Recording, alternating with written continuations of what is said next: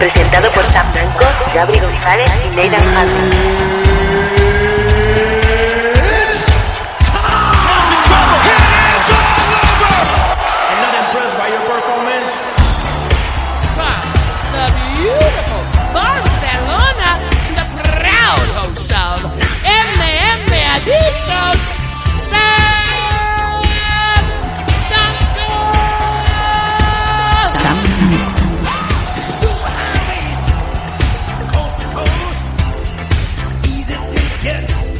Hola, ¿qué tal? Bienvenidos una nueva semana. No sé bailar eh, pole dance, ni tampoco Paul Badía. ¿Qué tal? Mi nombre es Sam Danko. Y una semana más estamos aquí en MM Adictos. Ya es el número 156 y como viene siendo habitual, esto va muy cargado de noticias. Para dar buena cuenta de ello, primero de todo desde Málaga, el eh, gaditano que se le perdió la zapatilla y se quedó en Málaga. Nathan Hardy, ¿qué tal? Muy buenas tardes, Sam. Eh, la verdad es que... una, un- una cosa, un programa que al principio teníamos pensado grabar mm, Dani y yo, al final se ha convertido en- a tres bandas en un programa usual. Sí. Y me estoy riendo básicamente porque me está pasando por aquí un mensaje de Dani que tiene toda la razón, ¿no? Que va siendo hora de cambiar la entrada del programa de, de Gary González a Dani Domínguez con toda la razón del mundo. Yo creo que con mantenerlo de... Tenemos a uno de las Islas Canarias, ya nos, nos queda bien y, y nos curamos en salud. Cierto es, eh, no, no está Gabri González con nosotros. Sabemos que sigue vivo porque de hecho hoy nos ha llegado un mensaje de chicas de tu ciudad de badu.com y hemos mandado, y esto es cierto, y hemos dicho, Gabri, ¿eres tú? Alguien ha, digamos, se ha apropiado de tu cuenta y está intentando mandarnos, eh, no sé, cosas raras, ¿no? No es el caso de Dani Domínguez, eh, que también está en las islas, pero de otro, de otro cáliz, ¿no? ¿Cómo estamos? Muy, muy bien, muy, muy bien. Deseando volver al, al programa, ¿no? Con la parte que a mí más me gusta, que es el análisis técnico. Por Sí. fin, una vez más, un evento UFC. Y muy bien, cargadita esta semana también, hasta de proyectos personales. Y ya, supongo que en estos días les adelantaré un par de cositas, ¿no? Para no saltar la ola tampoco, como decimos aquí. Estupendo, pues eh, ya lo tenemos todo listo, estamos a punto y estamos los tres en MM Adictos que parece que de, de ahora en adelante a lo mejor es incluso una novedad, lo cual sería bastante buena señal de que nos va bastante bien a todos. Así que sin dilación, nos vamos aquí a las noticias en MM Adictos. Noticias. Is there something wrong with your ear?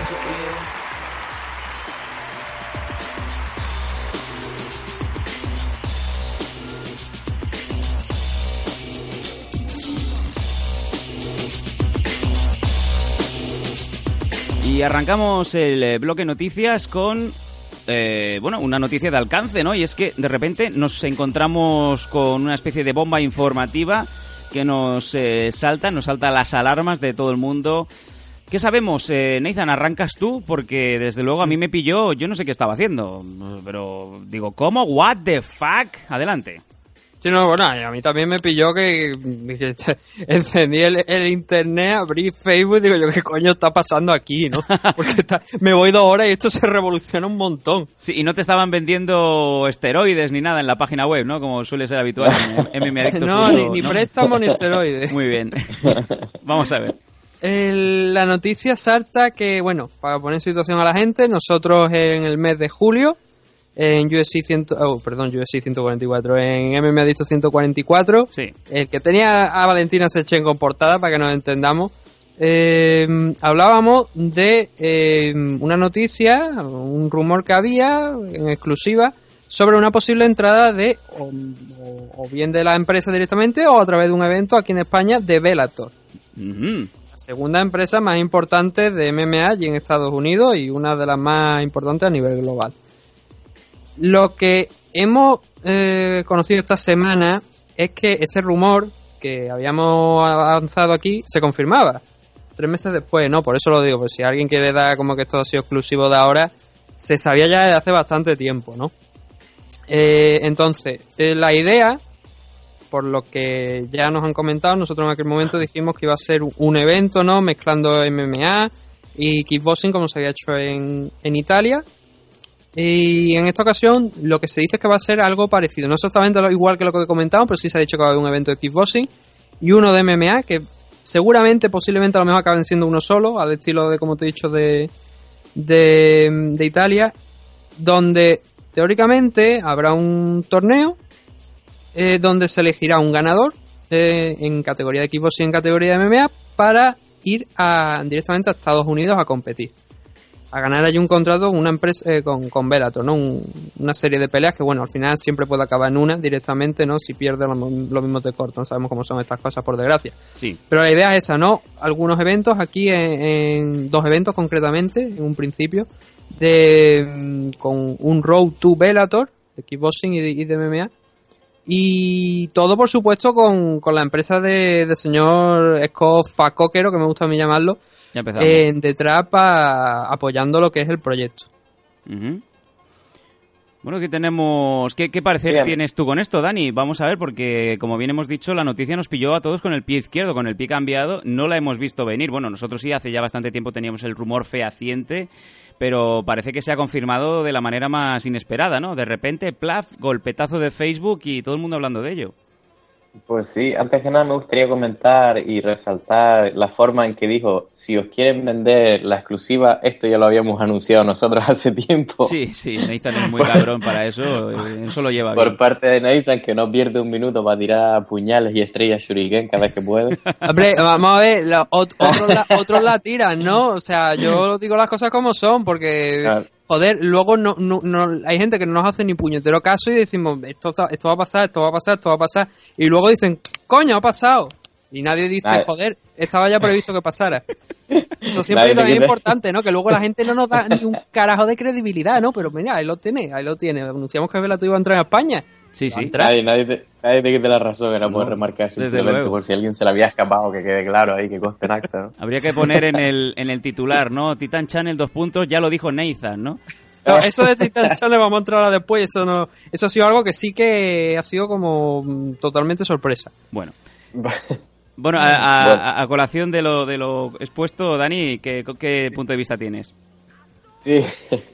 Bueno, pues sobre Titan Channel, eh, pues comentar eso, que nos ha cogido un poco por sorpresa porque ha sido un anuncio como que entra directamente, ¿no? no eh, y de hecho, no solo entra directamente, sino si, si quiere un poco la audiencia ver en titanchannel.com, eh, la página no está funcionando, en cuanto quedó no da más información, pero pone en grande Velator MMA como el logo y una cuenta atrás en la que en 16 horas abrirán. Así que bueno, ya mañana tendremos más información. Eh, pero sí, a, a grandes rasgos, lo que sabemos de ellos es lo que, lo que dijo Neison, ¿no? que van a traer Bellator eh, a España a través de un canal gratuito, lo cual es genial para todos los fans. Y bueno, por otro lado, eh, independientemente de que traigan estrellas o no, que es quizás lo que alguna gente ha criticado por ahí, está claro que siempre que entre una organización de Estados Unidos, gran oportunidad para peleadores españoles, entrenadores y que a lo mejor tengan la oportunidad pues de la conexión esta, ¿no? Y acabar peleando en Estados Unidos o incluso traer a las estrellas aquí, ¿no? Si triunfa. Ya vimos como el mismo Bernabéu estaba abriéndose y ofreciéndose a, a tener otros espectáculos, ¿no? Sí, bueno, aún, aún está coleando lo del UFC Bernabéu. y a- De hecho, a mí me llama mucho la atención de que a veces me sale más la publicidad de... mm, ¿Es posible UFC Bernabéu que, que noticias propias reales de, de MMA, ¿no? En, en esta semana tan, tan extraña, en, en Sí, tantas pe- cosas. Perdón, perdona que te- sobre, sobre eso yo pensé que iba a ser algo en plan aquí que se, se ha puesto en España, que no tendría trascendencia, pero estaba viendo la, la rueda de prensa de, de UFC, la 205, Sí, y Joana, que estaba diciendo lo de metas posibles, Sí. eh, bueno, máxima audiencia en esa rueda de prensa, comentó, dice, mi meta principal es pelear eh, en UFC, en, en Estados Unidos, ¿no? En, no- en el Madison Square Garden, retener mi título y si puede ser ir a pelear a Europa, más cerca de mi casa. Y resaltó que, que el Real Madrid, que es un gran club y a, a nivel internacional conocido, que está ofreciendo el Bernabéu. La misma Joana, Joder. pues le gustó la idea y la publicitó allí mismo en la conferencia de prensa, que no pensé yo que fuera a tener tanta repercusión. Pues a eso yo añadiría que ahora mismo es posible de que Nathan se haya separado del micrófono, haya ido a buscar las eh, Gillette de su padre y esté ahora mismo pues contando rayitas, ¿no? Pues a la altura de... De- de- ah, no, que estás aquí. Hola Nathan. ¿De ¿qué qué? tal? O sea, ¿por qué? O sea, que ¿y si ahora esto del UFC Bernabéu va, va a ser verdad? Pero Pues- lo comentamos, lo- pero vamos a ver, lo comentamos en el último programa. Es que no te has escuchado el programa. Esto, esto es la hostia, o sea, Estaba trabajando, Nathan. podcast que no se escuchan sus propios programas. Pero Yo el primero. eres lo peor. Yo Eres el lo primero peor. que no lo hace, ¿para qué le vamos a mentir? Eh, Decías, Nathan. decía, ¿no? A, que, a ver, lo comentábamos la semana pasada, ¿no? Que si se da, maravilloso. Yo te digo, aquí se hace un evento de USC y maravilloso. El problema, o sea, la sensación que yo tengo, que lo comenté la semana pasada, es que mm, no me daría esa sensación de que esto es un evento de USC en España, sino un evento de USC a nivel europeo. Sí, se hace en España, no sé si la gente me entenderá lo que quiero decir, pero no, se hace en España, pero que mm, si no cuentan con luchadores españoles, que ahora mismo por desgracia no tenemos ninguno, pues mm, sería, bueno, sí, van a Alemania, van a Polonia, van a no sé qué, pero en Polonia hay un luchador, está Joana, eh, si se van al Reino Unido hay otros luchadores allí, en Francia pues, en su momento pues, podían tener algunos, Alemania, eh, pero claro, aquí en España Sí, pero viene con los digo que- McGregor, dice tú, sí, claro, dice, viene con los McGregor, dice, A ver, eh, pero un evento a nivel europeo, más que un... Dani, Desde luego, pero esa, esa ellos- idea ellos- de USC España. Dani. Ellos vienen aquí a, a España, igual que cuando van a cualquier otro sitio, gran oportunidad a todos porque mínimo cinco luchadores o seis del país al que van fichan. Porque Sí. ellos no son bobos y saben que muchas veces este tipo de eventos va por las personas y los fans locales y ya te digo que se mirarían de arriba abajo el share dog y ficharían españoles sí o sí, con la oportunidad que esa conlleva de que alguno pegue el campanazo. A eso habría que continuar esa frase. Eh, Nathan, déjame hablar un poco también, que Sí, también sí, es, sí, es dale, mío el programa. Se Joder, viene arriba hoy. me voy una ¿eh? semana y vamos, me quitáis el puesto. Mamonas. Eh, es muy bueno esto. Realmente, si, si la idea al final acaba de cuajar y UFC se fija en el Bernabéu, en el Camp Nou, en el campo del Español, me da igual. La cuestión es que se vengan aquí.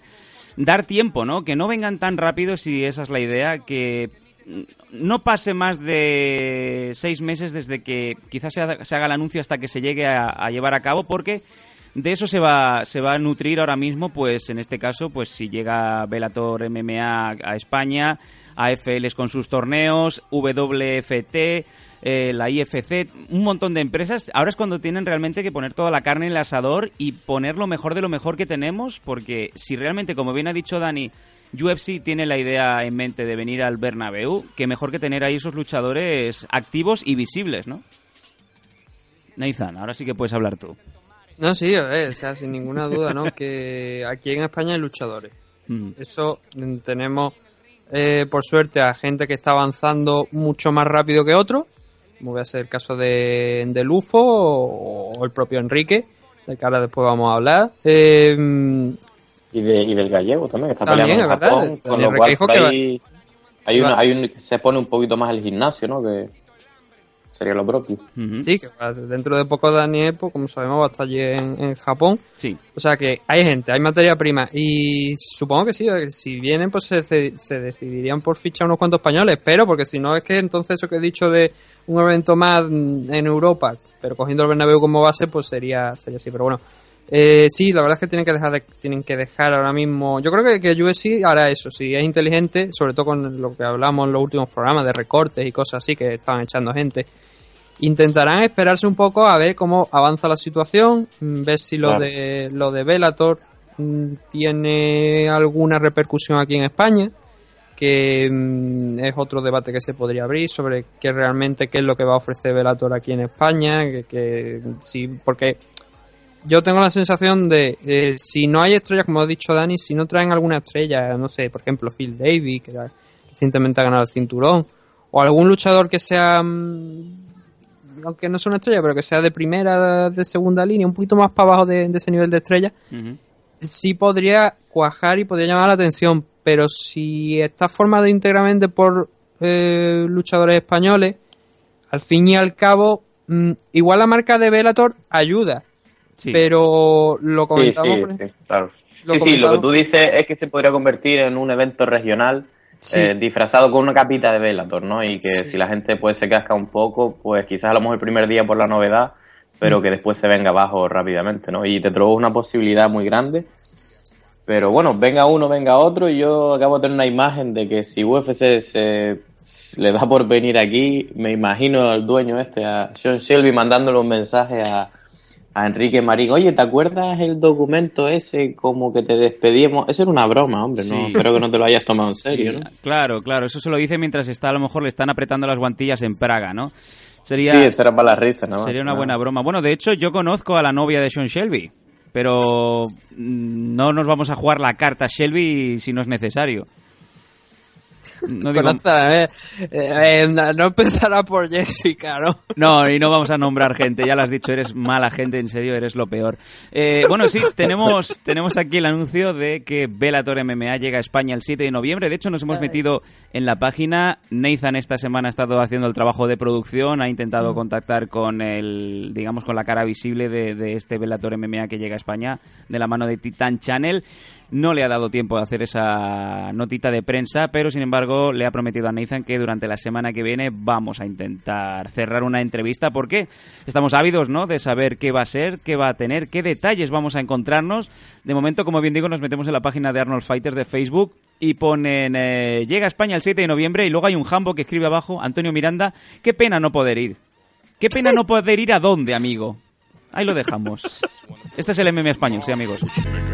Fuck her. Wolf Haley robbing them. I'll crash that fucking airplane at that faggot nigga Bob is in and stab Bruno Mars. Yo aún sigo, eh, de verdad que estoy por seguir a este chico, ¿eh? Antonio Miranda.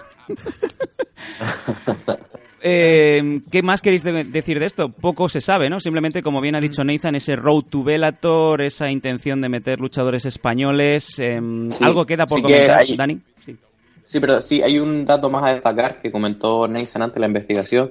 Y el primero, que va a ser gratis. Es algo que no sé si hemos mencionado, pero Sí. que se sepa bien, va a ser gratis. Va a retransmitir eventos de Bellator gratis y más allá de los nuevos eventos, también puede que tengan acceso a la librería. Con lo cual me sorprende un montón, porque yo entiendo que o han cedido derechos para darle más fama o han desembolsado un dinero importante comprando una librería de eventos así, con tantos eventos como tiene Bellator. Desde luego que sí, es una noticia muy, muy remarcable, Nathan, porque el hecho de que te den acceso a la librería, que sería lo más lógico, porque si tienes acceso gratuito a Bellator, me imagino que no sé si toda la librería, pero por lo menos varios eventos tienen que estar ahí metidos en, digamos, en ese disco duro, ¿no? De titanchannel.com para justificar un desembarco con todas las de la ley, ¿no? Que, que es lo que aparentemente parece que van a hacer en, en España.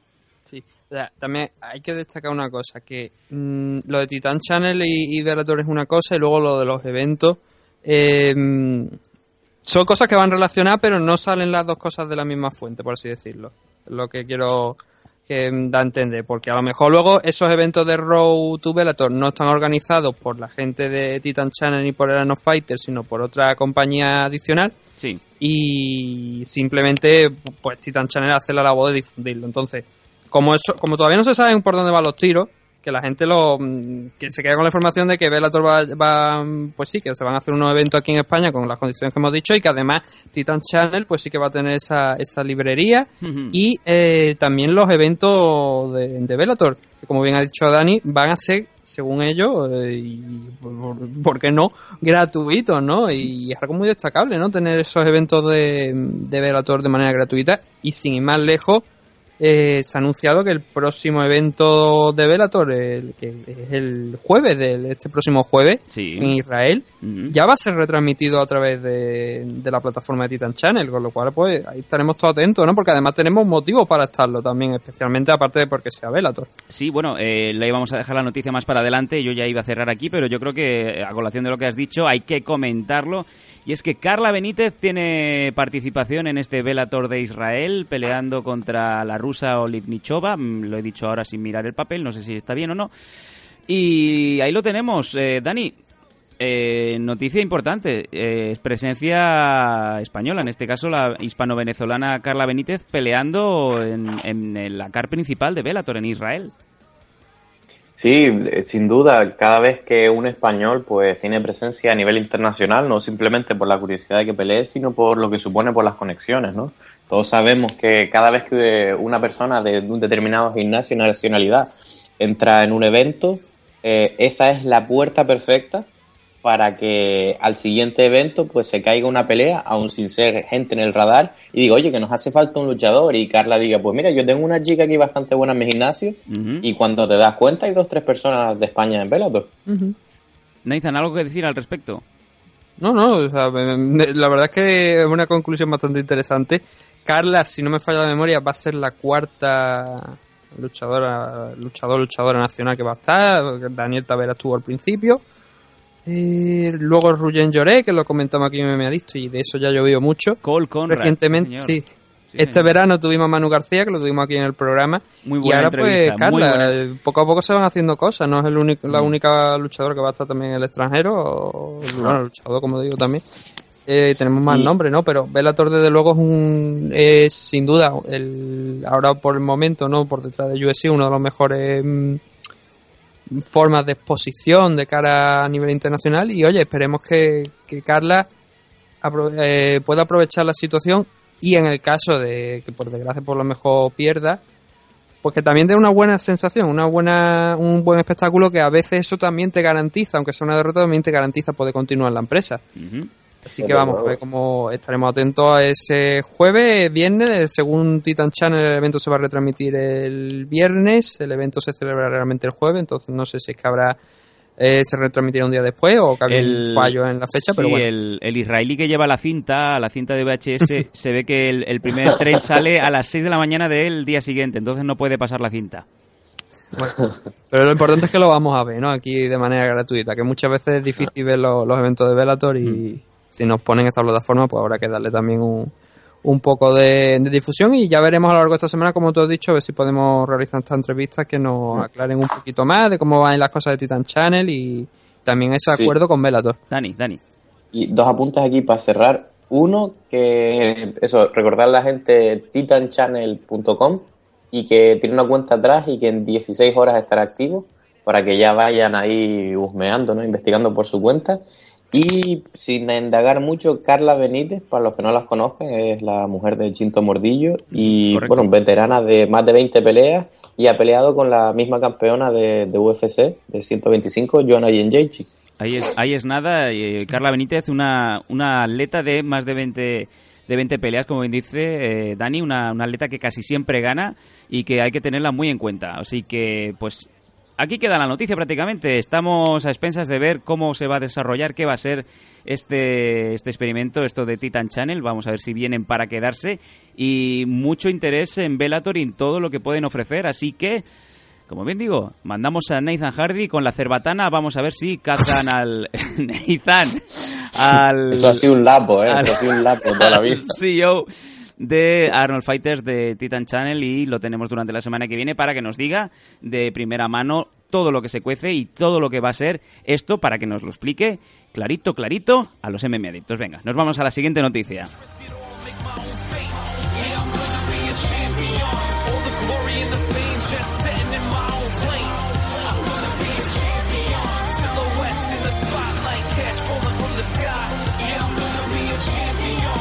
El tracklist de MM Adictos que Nathan lo detesta, pero por eso lo pongo.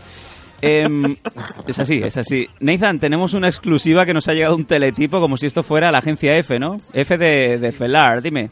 Sí, bueno, ya, ya cuando llama ya cuando la gente escuche el programa esta noche ya debería haber dejado de ser exclusiva, ¿no? ¿Ah, sí? Pero bueno, ¿Tan mal sí, vamos? porque se va, se va a anunciar en... Pues ahora mismo, conforme estamos grabando, debería estar anunciándose.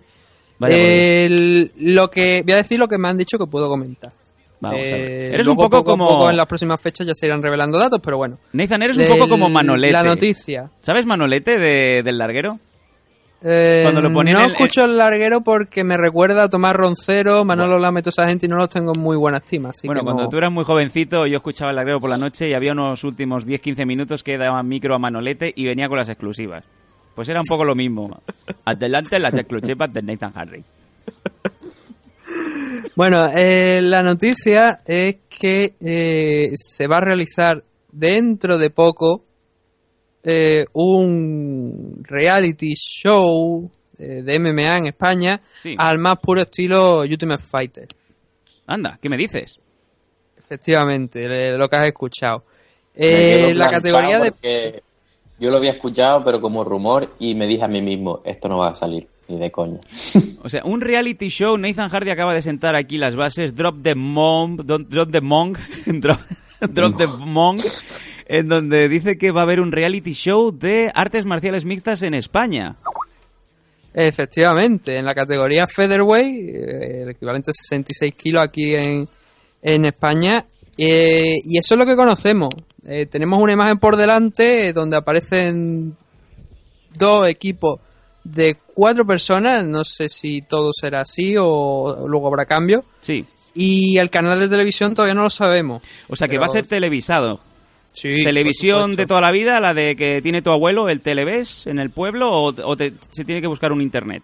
No tengo más datos por el momento. Habría que saberlo. No me- con lo cual, eh, yo estoy como prácticamente como los oyentes ahora mismo. Yo sé lo mismo que ellos, pero por si no lo han visto, se lo adelantamos aquí en MMA Adicto, luego ya que vayan ellos buscando por, la, por internet. Y la idea es esa, ¿no? Un reality de MMA al más puro estilo, como te digo, de Ultimate Fighter con sus dos entrenadores Sí. en la división Featherweight y por un, ya te digo, por, por- y todavía habrá que determinar quiénes son los entrenadores, quién es el, de dónde se va a retransmitir todo eso y supongo ya que los de las próximas semanas iremos sabiendo más datos y lo iremos retransmitiendo también aquí en MMA Adicto. Pues eh, hashtag ya lo dijo Nathan, eh, una vez más. Nathan lo vuelve a hacer con esas noticias, esas exclusivas. Y ya lo decimos, lo has escuchado aquí primero, en MM Adictos.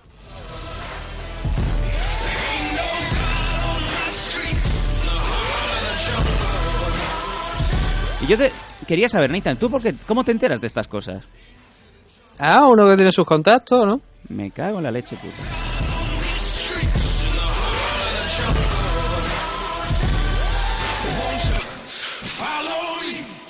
Falomir eh, Juegos, eh, la siguiente noticia, mm, bueno, lo vamos a dejar ahí, la exclusiva de Nathan es eso, de que va a haber un Ultimate Fighter a la española, con luchadores y entrenadores españoles, veremos, a ver, estar atentos porque lo habéis escuchado aquí primero.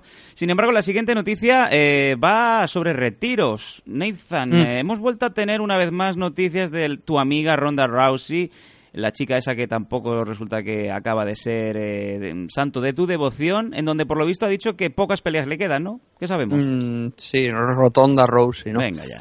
Eh, lo que, bueno, el otro día tuvo una entrevista en un programa de, de televisión de allí de, de Estados Unidos y Sí, un uno show de, de Helen este, que es bastante conocido, no Sí. nada de que se crea la gente MMA, vamos, el, no, el eh. buena fuente de la época allí en Estados Unidos, ¿no? Ellen, Sí, Ellen Diógenes, de, de Géneres, algo De así. hecho, el programa de Ellen, eh, o sea, no, es un dato irrelevante, ¿no? Pero eh, esa tal, Ellen- yo sé de una actriz que me parece que se llamaba Ellen y que anunció una vez que era lesbiana. No tiene nada que ver, como te digo, pero no sé si es el mismo show. No, ella es lesbiana también, y un montón además. Yo conozco mucha gente que es lesbiana. No, sí, no lo digo por nada, digo por, por, por montarme, por la- montarme en la cabeza si es la misma persona Usted la que dirige el show que, que esa, que Sí, sí. por eso lo digo, Sí, no sí, por sí, otro es ella, sí. Yo creo que sí que es ella, sí. Sí, sí. Pues el, el mensaje era ese, que la pelea contra Amanda Nunes de UFC 207, final de año, eh, va a ser una de sus últimas peleas. Pero no lo tiene muy, muy claro, ¿o sí? Porque es que estos días se está hablando mucho sobre qué va a ser de Ronda Rousey. Vamos a ver si ese, ese óxido ¿no? que ha cosechado su mandíbula desde que se la quebrara Holly Holm allá por Australia. eh, le ha puesto en una situación en la que parece como que quizá haya perdido ese fuego interno e incluso eh, ese retiro podía estar más cercano de lo que parece, y esto va para Dani, porque según dicen las malas lenguas, si pierde con Amanda Nunes, va a ser la última vez que se suba a un octógono. Sí, yo pienso lo mismo, pero ya, ya no te digo únicamente si pierde, incluso si gana también. Es decir, es una tía que quería retirarse invicta y lo más parecido a retirarse invicto es haber ganado la mayoría de tus peleas, retirarte como campeón y si has tenido una derrota, pues quizás vengarla. En este caso no podría vengarla, pero desde luego no está nada mal retirarte después de una pelea de haber recuperado tu título. O sea que es un buen momento para ella, la verdad. Sobre todo si quiere mantener esa imagen así de, de luchadora legendaria a la hora de ella vender su imagen como, como actriz, ¿no? Que como sabemos ha estado en Los Mercenarios y otras películas así importantes. De dudosa calidad. Nathan, ya, ya estaba yo esperando que saltara el niño. Eh, Bueno, es que la- la- eh, había algunas películas de mercenarios que yo creo que como La Dono, donde salía Schwarzenegger, Stallone obviamente, Bruce Willis y compañía, que era la reunión de los, de los actores de acción por excelencia, ¿no? De los años 90. Ujú. Eh, yo creo que como esa ninguna, ¿no? Pero bueno. Yo vi, eh, y ahora me voy a marcar un Rusia Mills. Pues yo, pues eh, yo vi en la película, la primera de los mercenarios, la vi en China, en un eh, cine de Shenzhen, y cada vez que aparecía, iba a decir Kung Le, eh, Cum Lauder, que aparecía Jet Li, la gente en el cine aplaudía. Aplaudía. En un puto cine. Digo, que no se escucha, que es un film que está grabado. Y la gente aplaudía. No digo más. Puto héroe nacional. Puto héroe nacional. Como Putin.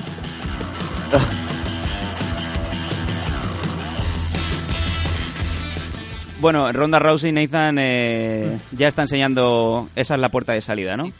Sí, eh, mm, eh, de hecho, hay- bueno, mm, había una, un comentario de, de Cyborg que dijo que una vez fue a buscarla al gimnasio y no estaba eh, porque estaba haciendo un casting, ¿no?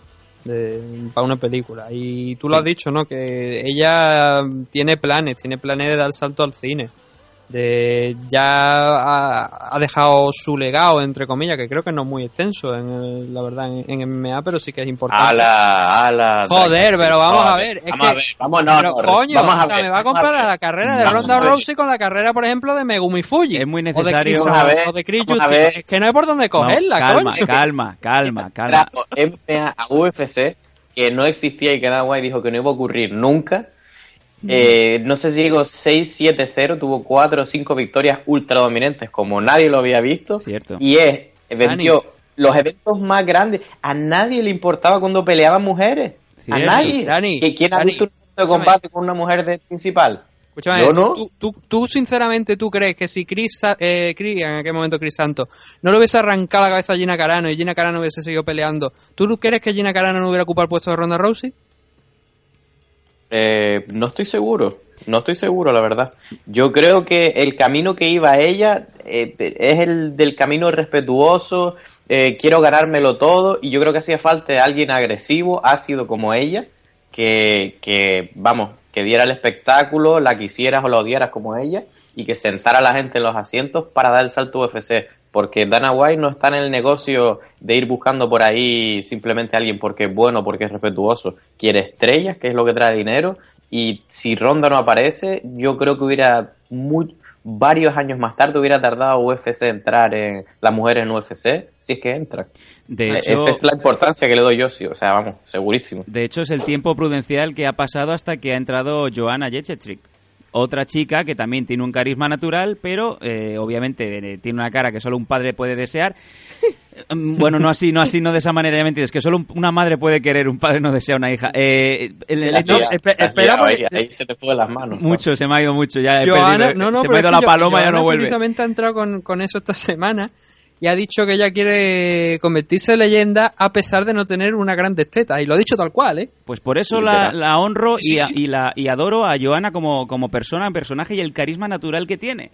Como bien dice Dani, lo importante cuando... eh, a ver, todo el mundo se cansa de, de la Gina Carano de turno. La gente quiere eh, ese némesis, esa persona mala que tiene ese carisma Estrella. natural. En el caso de Ronda Rousey, en el caso de Cyborg Santos y ahora mismo en el caso de Joana. Necesitas un yin y un yang. Y estas son las personas que te venden el- la película. Y para ir más, sin ir más lejos, Nathan, Conor McGregor. Ahí está. Coño, pero Ahí Conor, tus, dos, fa- tus dos Conor- favoritos, Conor y Conor Ronda. por, Conor, por suerte, todavía es campeón. Ronda Rousey le pegaron una patada en la cabeza y lo siguiente que han hecho ha sido darle la oportunidad nuevamente por el título. Hombre, no. Que Amanda Nunes la lo ha aceptado, también te digo, te digo las cosas como son. Amanda Nunes ha aceptado ese enfrentamiento también y le dice, mira, tenemos a Ronda y ella dijo, bueno, venga, va, la- me voy a enfrentar a Ronda, sí, porque es Ronda Rousey. Pero eh, en la derrota con Holly Holm, eso no lo va a quitar nadie. Y si Ronda Rousey gana el día de mañana contra Amanda, Nun- a Amanda Nunes y no, y no venga esa derrota contra Holly Holm, que siempre va a quedar ahí. Siempre va a quedar que Holly Holm. De todas formas, yo he dicho, yo he dicho que no es que su legado no, he dicho que no es demasiado importante en el sentido de que eh, flipando, si sí. de- dentro de la jaula por lo menos, eh, si gana Amanda Nunes o pierde y se retira, joder, tampoco tiene tan, ha hecho tanto en su carrera mm, como para que no vaya a venir otro y vaya a quedar por encima. Madre de Dios. Yo, ¿verdad? Joder. Mira, Hay una gente que se escucha más pelea que. Ronda Rousey. Vamos a ver, yo me imagino que los, Dios. oyentes tienen que estar ahora mismo, eh, unos tienen que estar como Pikachu en el suelo echando espumarajos y los otros tienen que estar nerviosos con palpitaciones. Yo creo que lo mejor que le ha podido pasar a este programa es traer a, una, a un contrapunto como Dani Domínguez para que no parezca que yo le estoy Estoy aquí. atizando continuamente a Nathan Hardy.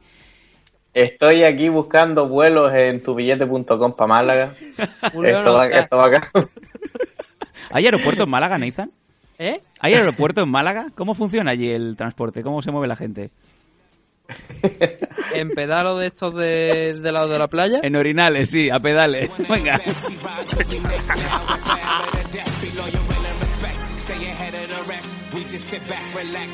Bueno, el tema del retiro de Ronda, yo creo que la noticia no puede pasar de ahí. Simplemente es un wait and see, como dicen los americanos, a ver qué va a ser de, Ronda después de, de toda esa media, después de su evento, de su combate.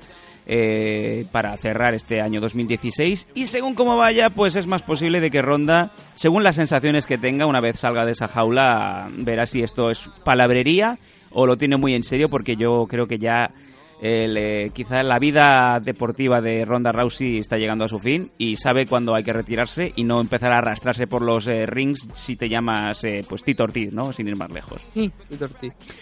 Nos vamos a ir a la siguiente noticia, venga. Vamos de exclusivas hoy, ¿eh? Venga.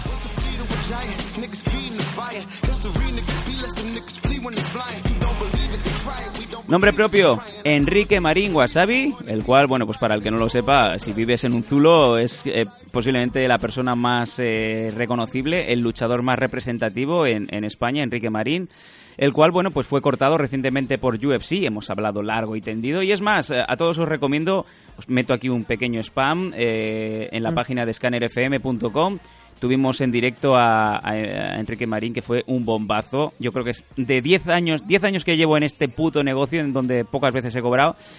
Es la mejor entrevista que he tenido en mi vida. Te lo digo claro, así tal cual. Y cualquiera que pueda escuchar la entrevista o verla en, en la página web de Scanner FM o en los diversos links que os hemos estado bombardeando, veréis qué pedazo de invitado. Y es que te hace la entrevista el solo, vamos. O sea, el que no lo haya visto o oído, que se vaya de cabeza porque hablamos de todo y de lo mejor. Y Enrique sincero como siempre, ¿no? La noticia de la semana, Nathan. Ya se ha anunciado cuál va a ser el siguiente destino de Enrique y obviamente lejos de UFC, ¿no? Sí, hombre, ya, por desgracia pues sabemos que de, mo- de momento no va a estar con USC y sí, hemos conocido que Enrique Marín va a estar compitiendo en EuroSC 2 en Praga el 11 de febrero, creo que estoy hablando de memoria ahora mismo. 11 de febrero, sí 11 de señor. febrero, sí señor. El 11 de febrero. Y además conocemos a su rival, que se anunció el día posterior a anunciar esta pelea. Su rival va a ser el finlandés Alexi Mantikivi, no sé si se lo he pronunciado bien. No Alexi Mantikivi, que- correcto.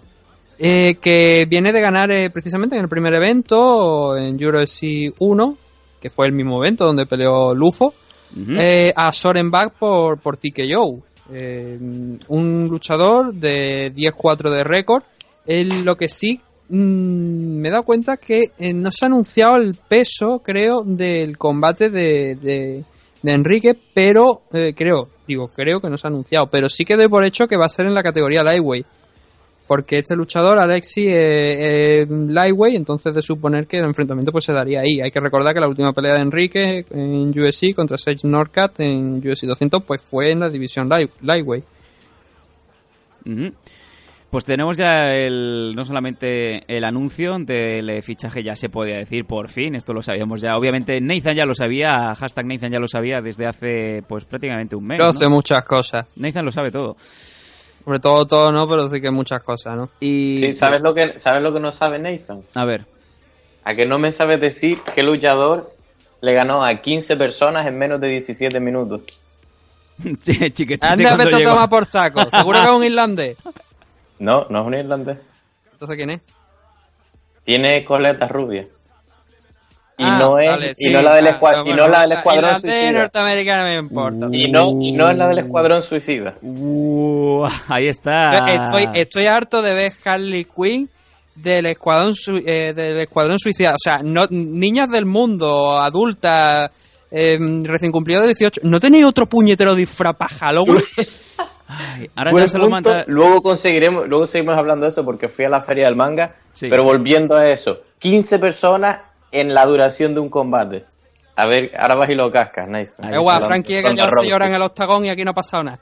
Ahora Sí, le ha ganado tres, en 6 horas le ha ganado tres personas, el desgraciado. Ojo, Dani- cuidado lo Dani- que está diciendo Frankie. Un poquito de calma. Dani Domínguez ahí eh, prácticamente deletreándole, pasándole la mano por el pelo a Nathan Hardy, diciéndole You are my hoe.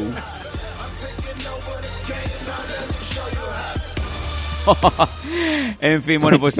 Alexi Mantikivi va a ser el rival de Enrique Marín. Bueno, ahí está, 10-4, hemos estado mirando sus récords y obviamente su victoria más trascendente es eh, precisamente la que ha mencionado Nathan contra el anteriormente imbativo, imba- imbatido Soren Bach en Euro FC 1. Y este combate, pues eh, bien, va a ser disputado en Praga, en la República Checa, el 11 de, de febrero. Obviamente, pues ya iremos adelantando más noticias a medida que se vaya sabiendo cómo va a desarrollarse el campus de Enrique, dónde va a ser y qué noticias vamos a tener, ¿no? De hecho, también eh, esta semana he, he hablado un poco con eh, algún que otro miembro de EuroFC y vamos a ver si nos pueden pasar una, una entrevista o nos pueden pasar algo de, de este, hasta el momento, hasta ahora, desconocido finlandés. Eh, Dani, ¿algo que comentar sobre esta pelea? ¿Cómo la ves? Eh, ¿Factible para Enrique o va a ser complicado? A mí es una pelea que me gusta mucho para él, especialmente en el peso este de 70 kilos. Y la verdad que estoy bastante, o sea, estoy bastante emocionado de verlo iniciar carrera de nuevo en EuroFC y especialmente con toda la experiencia que ha ganado ahora porque, ya te digo, el corte de UFC vino hace relativamente poco y de aquí para atrás ha estado entrenando en 15 MMA donde, donde estaba Rafael Dos Anjos, Verdún y, y Gastelum y he estado con la élite. Estoy deseoso de verlo pelear de nuevo en este nuevo peso y con toda esta experiencia y entrenamiento acumulado que lleva. Creo que lo va a hacer muy muy bien.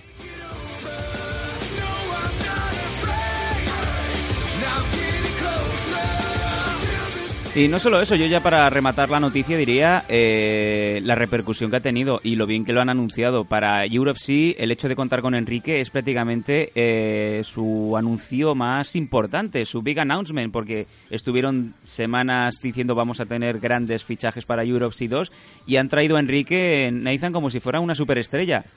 Hmm. Y eso es lo, lo que más te llama, ¿no? Quizá del de, del reconocimiento de, de Wasabi y sobre todo ver que, joder, que es un español y que, y que se pelean por él, ¿eh? Se pelean por él por tenerlo en, en cualquier liga. Sí, el- Y con todo sí. el derecho porque peleó en UFC 200, eh, perdona Nathan, y, y es un veterano UFC y viene fresquito de ahí. Sí, señor. Sí, señor. Eh, lo que iba a decir es que mm, hay que tener en cuenta, se- por eso no, principalmente lo que ha dicho Dani, ¿no? que viene fresco de, de UFC, que en el primer evento, en un primer, en primera instancia estaba programado Johnny Bedford, que era un luchador de, de- que había pasado por un Ultimate Fighter, luego estuvo Jonathan Brooklyn porque no sé, hubo problemas con Bedford. Y lo que es eso, ¿no? O sea, que son- eran luchadores que han estado en UFC, pero sí que habían estado hace ya bastante tiempo, con lo cual no. No. mm, Me parece que lo de Jonathan Brooklyn estoy pensando que me lo acabo de inventar o. ¿El que Jonathan Brookins estuvo en, en Estuvo, es que, y de es hecho que lo me- ganó. sí, claro. Y lo ¿Sabes lo que pasa? Que a Jonathan Brooklyn el combate anterior de, a este de UFC lo había visto en, en Pancrase también. Cierto. Entonces ya estaba diciendo yo, digo yo, ¿en qué evento está este hombre? Sí, sí, ganó, ganó un Ultimate Fighter. Sí, Jonathan es verdad, es cierto. Eh, pero era eso, eran luchadores que ya habían estado hace bastante tiempo, ¿no? Y, y Enrique, pues lo que ha dicho Dani, viene recién de, de UFC, en, con apenas unos meses, que también es una suerte, ¿no? Que, oye, em, por desgracia, eh, ha sido liberado el contrato de UFC, pero hay, hay alternativas y las alternativas han llegado rápido. Claro que sí. Muy, muy rápida. En cuestión de un mes, ya, ¡pum! ya tenemos esta, esta pelea anunciada en Euro sí y la verdad es que Sí, sí. De agradecer, ¿no? Y más que está por venir, porque ya lo dijo Enrique en el programa de, de los Dancos que tú estabas comentando antes, que estaba esta pelea y que no dijo el nombre en ese momento, pero se anunció el día después, que era Euro sí Y hay otra más adicional que, que está por llegar. Sí, o sea, señor. que sabemos que hay dos peleas de Enrique dentro de, de la primera parte de, de la primera mitad, mejor dicho, de- del año 2017. Sí, señor, y es más, yo incluso apostillaría que un, eh, un combate que se celebrará seguramente en ese país de donde te mangué una toalla con eh, sangre, sudor y algo más, ¿no? Que tienes ahí en tu casa de, de alguna superestrella, ¿no? Sí, no, decías tú en el programa que también que hiciste en el Salón del Manga de... de mm, lo diré coño, de Barcelona de- del fin de semana pasado. No, no, no, ¿qué coño el fin de semana pasado? De esta semana, ¿no? Sí, sí, que- Había gente que decía, "Te- yo tengo un tomo de, de Layer, que por cierto, buen manga, No, no eh, de, de Japón, ¿no? Pues yo tengo una toalla de, de, de, de- de Yoshirai, aquí no ha pasado nada, ¿no? Con sangre y sudor, fíjate. Efectivamente, ¿no? Eh, Dani Y Domínguez. bien guardadita ahí, que eso eso es junto al postre, ¿no? De, de la gasconmenia aquí metido. Mickey Happen. Eh, te, te iba a decir, Dani, ¿tú cuando escuchas estos comentarios de gente como Nathan diciendo que, o sea, que tiene toallas con sudor, sangre y no semen iba a decir, no, sangre y sudor de, de, de una luchadora y que lo guarda pues con un blister, ¿cómo lo ves tú esto? El lo pusiste poco- tú, ¿eh? ¿Qué coño? Hombre, para que no perdiera la esencia de Nathan, el olorcito a mujer.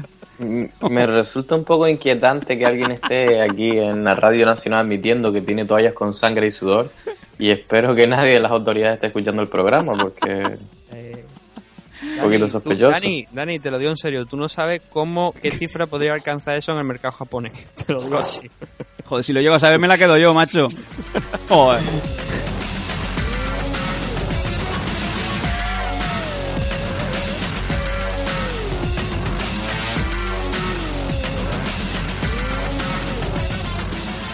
Bueno, no sé si queréis comentar algo más de la noticia o nos vamos a la siguiente sobre Enrique.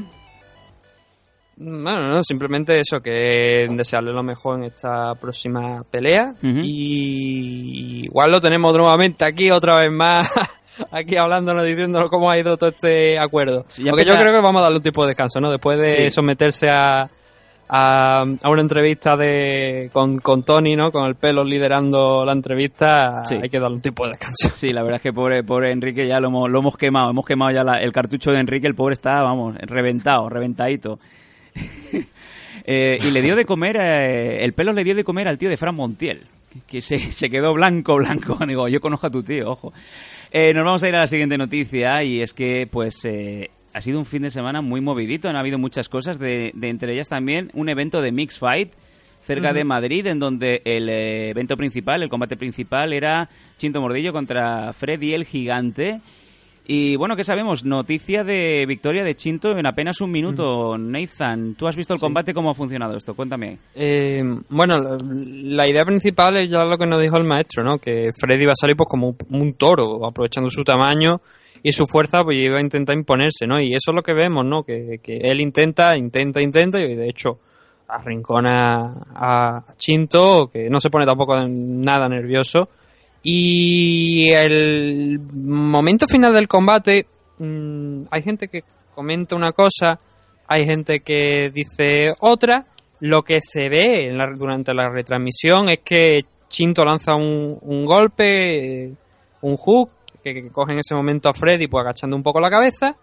Eh, mm, impacta, lo que no sabemos es si impacta con demasiada fuerza, lo que sí sabemos es que eh, Freddy en ese momento cae y Chinto ya aprovecha pues para finalizar la pelea y el árbitro entra y lo separa. Lo que se ha comentado es que Freddy podría tener una se podría haber doblado el tobillo en, en ese momento y eso habría provocado también eh, pues que mm, que Chinto hubiese podido también acabar la pelea. Pero, Sí. oye, lesión o no, es una victoria y es lo que queda, ¿no? Es la victoria de- del maestro sobre, sobre Freddy. Eh, ¿Era lo esperado, Nathan- eh, Dani? ¿Has visto el combate o...?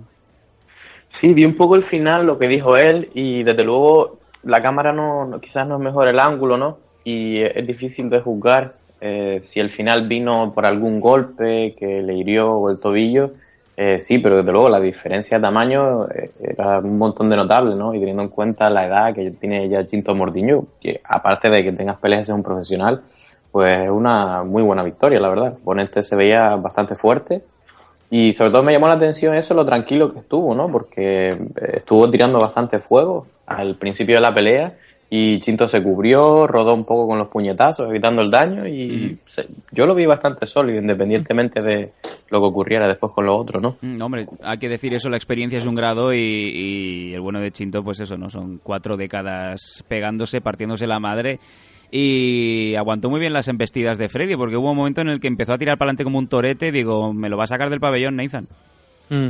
Hay algo que me, me ha llamado la, la atención de, de este evento, es que, eh, y la verdad no sé por qué no lo implantan en, en otros eventos de donde se pelean en un ring, que es que la parte de abajo tenía, no sé si os habéis fijado, pero la parte de abajo tenía como una redecilla para que los luchadores no se fueran por ahí, que es algo que veíamos mucho en Pride. Sí, lamentablemente muchos eh, muchos luchadores, como si fuera la Royal Rumble, ¿no? Caían entre las tres cuerdas y luego vete a buscar a Carlos Newton, ¿no? Sí, Sí, pobre. y, y- y en este en este evento el ring estaba bastante bien porque tenía tenía eso no y sí bueno eh, te digo una victoria bien. Yo creía yo pensaba que también lo había escuchado aquí Chinto que él era el que tenía más posibilidades de, de salir vencedor siempre que soportara pues ese castigo inicial no que, que era lo previsible que al que sometiera a Freddy no y sí bueno parece que así fue una nueva victoria para Chinto. La pregunta es qué viene ahora no porque sabemos que, que siempre tiene algo en mente aparte de- del tema de, de pelea también promoción eh, entrenador, qué será lo próximo, ¿no? Para Chinto. De momento ya sabemos que lo próximo es meterse en un avión directamente camino a Israel para esa pelea de Carla. Es curioso porque esa fue la primera respuesta de, de Chinto en redes sociales cuando la gente decía, os, maestro, victoria, no sé qué, y decía, os leo mientras eh, preparo el petate para irme ya para Israel. Que dices, madre mía, es que este hombre viaja más que Willy Fogg y que D'Artagnan, Dani. Sí, sí, pero un, un hombre muy, muy ocupado y que está metido en muchísimos proyectos, aparte de pelear él, Carla y el gimnasio, ya, ya lo hablamos en la edición pasada de MMA Adicto, incluso metido en la federación oficial esta que quieren hacer de MMA, Correcto. eh, con base en Rusia, así que mantener un ojo en él y, y ver los nuevos proyectos que siempre pues repercuten bien ¿no? en el MMA de España. Venga, vamos a hablar de la siguiente noticia, eh, y es que hay más luchadores españoles involucrados en peleas internacionales.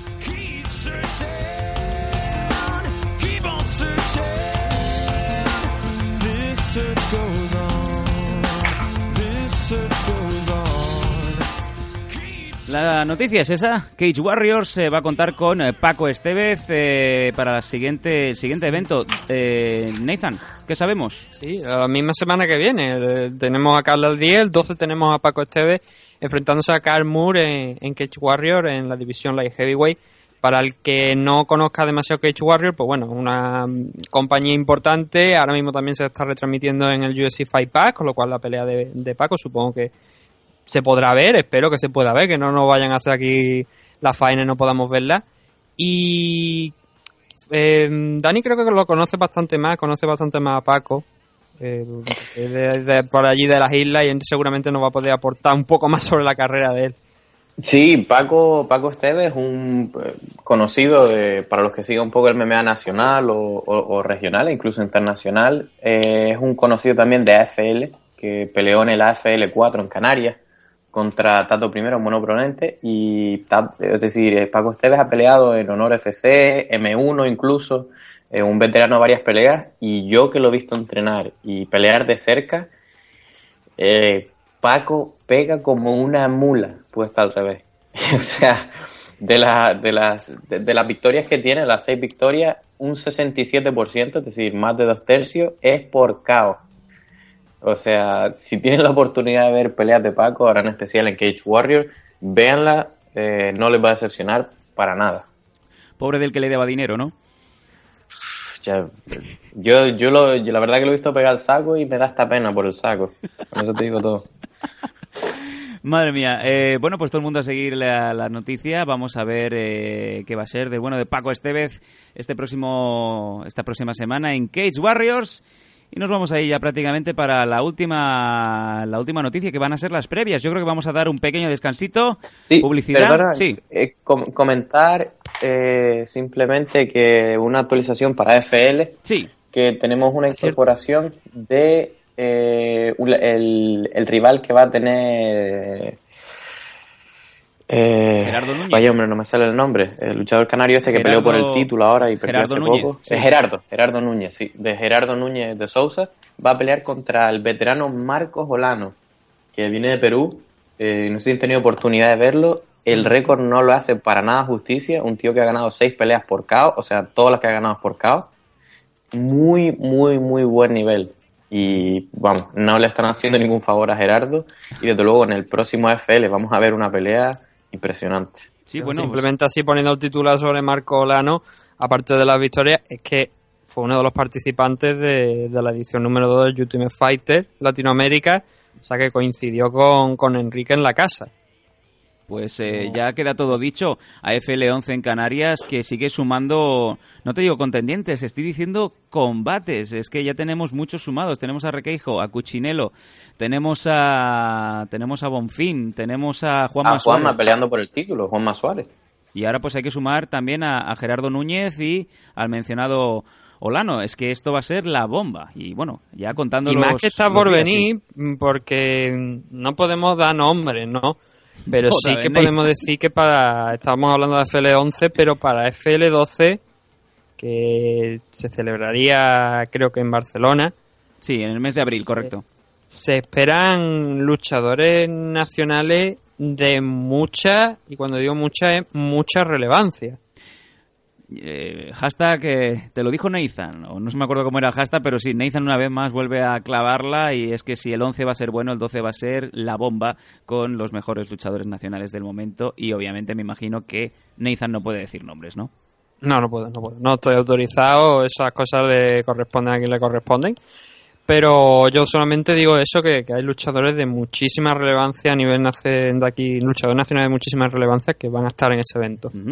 Pues bueno, os vais a quedar con eh, la miel en esa boca que tenéis y vamos a ir pasando, pasando al eh, primero de los cortes publicitarios y vamos a volver con la previa del UFC 205 que es que ya se nos echa encima, que es la semana que viene. No os vayáis, ahora venimos.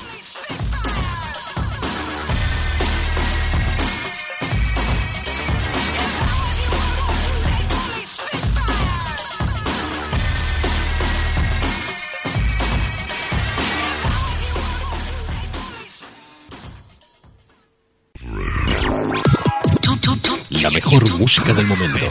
Music. Los mejores radio shows de electrónica. This is Paul Oakenfold. Hey, this is Bunstrop. Yo, this is Roscoe. Hey, this is Josh Wink. Los mejores radio shows de electrónica. Everyone in the UK, make some noise. Well, we continue La música dance de ayer finest electronic music maker. y de hoy. Así es. Cadena Tu Radio. It's all good. Tu mejor pista de baile. Radio 4G, las mejores emisoras españolas y del mundo juntas.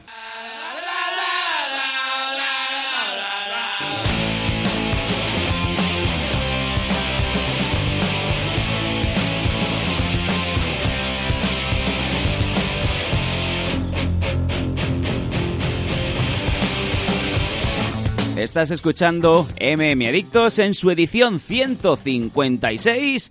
Después de ese obligado corte publicitario, recordaros como siempre que nos podéis seguir, nos podéis escuchar. Simplemente teclead MM Adictos en el Google, en el ordenador de tu madre, 157, me dicen por eh, la línea interna. Yo que sé, es que me, me tiro una semana fuera y se me olvida todo. No sé qué cenar ayer, espagueti, no me acuerdo qué era. Y eso también, nos podéis seguir también en Radio 4G USA, también en Cadena Tu Radio, en- bueno, en fin, en cualquier sitio. Ahí simplemente ir tecleando en Memedictos y vamos apareciendo el Dani, el, el Nathan y el Sammy. Venga.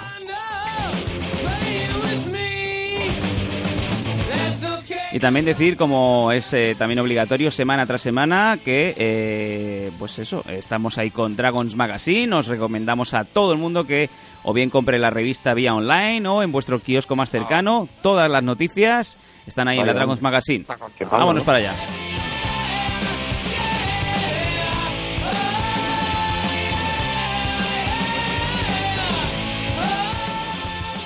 Bueno, lo habíamos dicho antes del corte publicitario, un corte doloroso como el parto de la burra, por muchas razones, tenemos problemas técnicos, vamos a obviarlos. Eh, ya está, este, este próximo día 12 de noviembre es el UFC 205, por fin. Llegan a New York City, ese sitio que tanto se les ha resistido, en el Madison Square Garden y tenemos ya, pues eh, ya estamos, ya estamos encima. Nathan, eh, Dani, vamos a ir si os parece. Mm, ¿Queréis comentar algo, alguna última hora antes de, de leer rápidamente la card? Nah, la verdad es que no.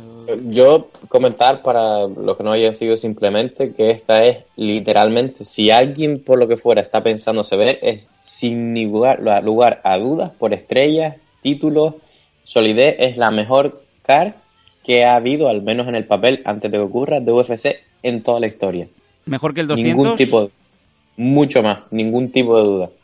Ahora para que dé positivo Joe Romero de nuevo, eh, Tyron Bully también de positivo por lo que sea, y, alguno que otro más se lesione y a la mierda, ¿no? La mejor car del año. Nathan, como siempre, eh, con el No, pájaro de sabe. Mira, ¿quién no iba a decir que, que, que John John iba, iba a dar positivo la misma semana de UFC 200? Hombre, el hecho de que un análisis aleatorio diera que tenía coca, a mí me hizo sospechar desde siempre. Madre mía. Eh, vamos a empezar desde abajo, me paráis donde queráis. Eh, empezamos en la preliminary del Fight Pass, en la división Bantamweight, Liz Carmouche contra Kailin Chukayan. Sí, pues para abrir esta, esta UFC 205 tenemos un combate de Liz Carmouche, que como saben ha disputado por el título, está buscando volver arriba, y Kathleen eh, Chokayan, que no es tan conocida, pero que viene bastante fuerte con un récord de 8 victorias y 0 derrotas y pinta bastante bien para abrir la noche. Contra la siempre, bueno, y siempre interesante Liz Carmouche, vamos a ver si es capaz de, de salir de, de una victoria que, según me ha comentado Dani, pues no, no parece que vaya a ser tan fácil, porque el hecho de tener más nombre que tu rival no te, no te hace mejor. Siguiente combate en la Middleweight Division, Rafael Natal contra Tim Boych, dos viejos conocidos, Nathan, de, de los eh, fans de UFC. Sí, no, es- la verdad es que, bueno, sorprendente, ¿no? Que est- está tan abajo este combate, ¿no? Pero también hay que destacar eso, que hay muchísimos enfrentamientos buenos y se entiende que está aquí Rafael Natal contra, contra Tim Boy. Mm, creo que un- una buena, un, un buen enfrentamiento más que nada para, para ambos para recuperar la forma y seguir de cara a conseguir algo, ¿no? Que en el caso de los dos, pues la verdad, mirar el título ahora mismo es difícil, pero por lo menos conseguir entrar entre los 10 primeros y con- de manera efectiva y poder seguir avanzando, alcanzar unas buenas posiciones. Seguimos subiendo. Perdona, sí, dime. y perdona que te para aquí, no, eh, no sé si había una autorización de última hora, que pero acabo de abrir de UFC y me sale como que Rafael Natal y Tim Boych es la cuarta pelea y que Mm. en lugar 2 y 3 está Belal Muhammad contra Vicente Luque y Jim Miller contra Thiago Alves en tercer lugar. No sé si habrá un poquito de discrepancia ahí en el orden. Veremos. Sí, no, puede ser. O sea, es muy- dependiendo del sitio donde se mire, algunos te colocan los combates de otra manera. Y, y porque, por ejemplo, la semana pasada también cuando hablamos de, de ese enfrentamiento de la final de Ultimate Fighter, lo había puesto en el Comain Event y luego resultó que ha sido un poco antes, ¿no? Pero bueno. Sí, no, posiblemente sea lo que tú has dicho. Posiblemente no esté colocado aquí, sino que esté más arriba y, y que ese Vicente Luque contra Velar, pues sí que sería un combate más, mm, más entendible, ¿no? Que estuviera en la parte baja de la cara. Habéis mencionado No. ese Jim Miller contra Thiago Alves en la lightweight, otro combatazo, vamos, por lo menos hace 4 o 5 años esto era un combate de main event. No, por supuesto, es una locura de combate y sobre todo teniendo en cuenta que es el debut de Thiago Alves en 70 kilos, que vamos a tener que verlo para creerlo, porque era un peso welter en 77 enorme y en 70 kilos yo no sé qué tipo de brujerías está haciendo él o santería que para bajar 70 kilos, pero de luego aparece una persona totalmente diferente. Cierto que se lo digan a, a Matt Hughes, ¿no? En aquel evento de Londres, creo que era el UFC 85 Bedlam, en donde se enfrentaba un Madre. Thiago Alves que era el doble que, que Matt Hughes y obviamente pues pasó por encima de, del Farm Boy, ¿no? Sí, no, Thiago Alves tenía músculos en las orejas, en los cachetes, era algo descomunal, la verdad que era un También, impresionante. también hay que decir que era la época antes de la usada. También es cierto.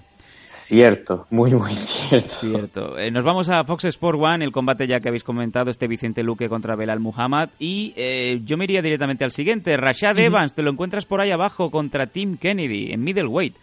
Rashad Evans está Impresionante abajo. Este combate aquí en las preliminares, ¿eh? la verdad que esta cara es impresionante. Sí, sí, sí, sí. Eh, algo que decir al respecto. Rashad Evans también lleva bastante tiempo fuera del octógono. Un, vamos, no sabemos muy bien cómo va, cómo va a volver, ¿no? Sí, resaltar y que también cambia de peso. Él peleaba 93 kilos y es su primera pelea en 84 contra un rival muy duro. Ah, vamos a ver cómo, cómo le va. Lo que yo no recuerdo, el, no, el Ultimate Fighter lo hizo en Heavyweight incluso, me parece que fue. Eso, exacto, sí. Era lightweight.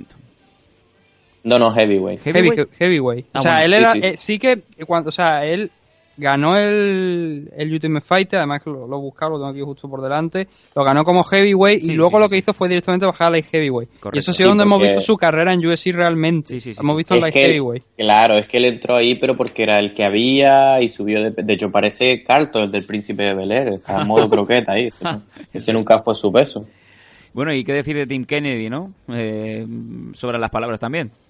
Sí, el otro día lo vi en un programa de televisión. ¿Ah, sí? ¿Qué hacía? Sí, eh, creo que estaba buscando... A Bin Laden. Algo de eso era. Mm, No era Bin Laden, pero creo que era... Al- eh, algún moro algo de la. Segunda Guerra Mundial andaba metido. Tú ya me entiendes. O sea, que Tim Kennedy vota a Trump, ¿no? Eh, Eh, sin ninguna duda, creo yo. Bueno, Tim Kennedy ha sido militar, creo que todavía cuenta. No sé si ahora mismo estará en activo, creo que sí. Ah.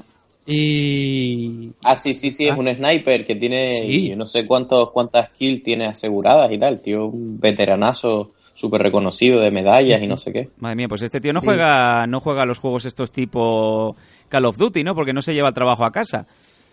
Desde luego que no. Lo que sí que es destacable es que Tim Kennedy ha dicho que esta podría ser su última pelea.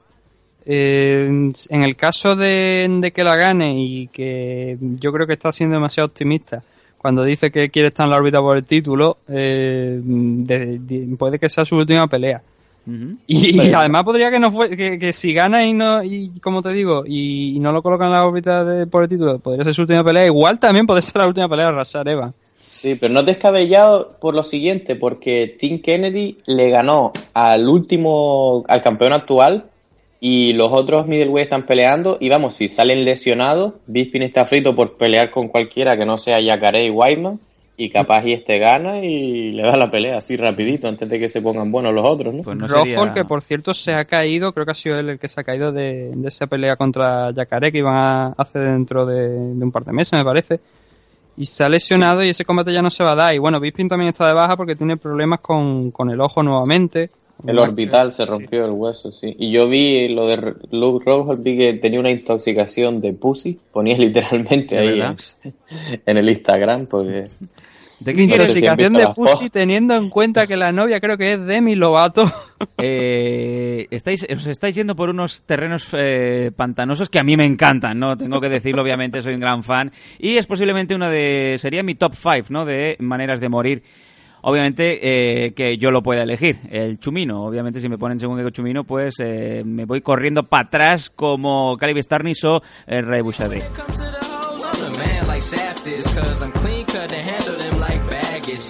En la lightweight, Khabib Nurmagomedov, otro de los que también estábamos esperando ansiosos que se subiera un octógono, en este caso contra nada más y nada menos que Michael Johnson. Es que yo creo que cada combate que haya, tengo que hacer el enlace hacia el segundo luchador con contra nada más y nada menos.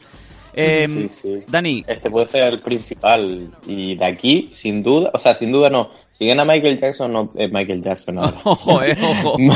ala, ala. Michael Johnson. Pero si gana Khabib, yo creo que le van a dar el título contra el que gane de Conor y, y Álvarez.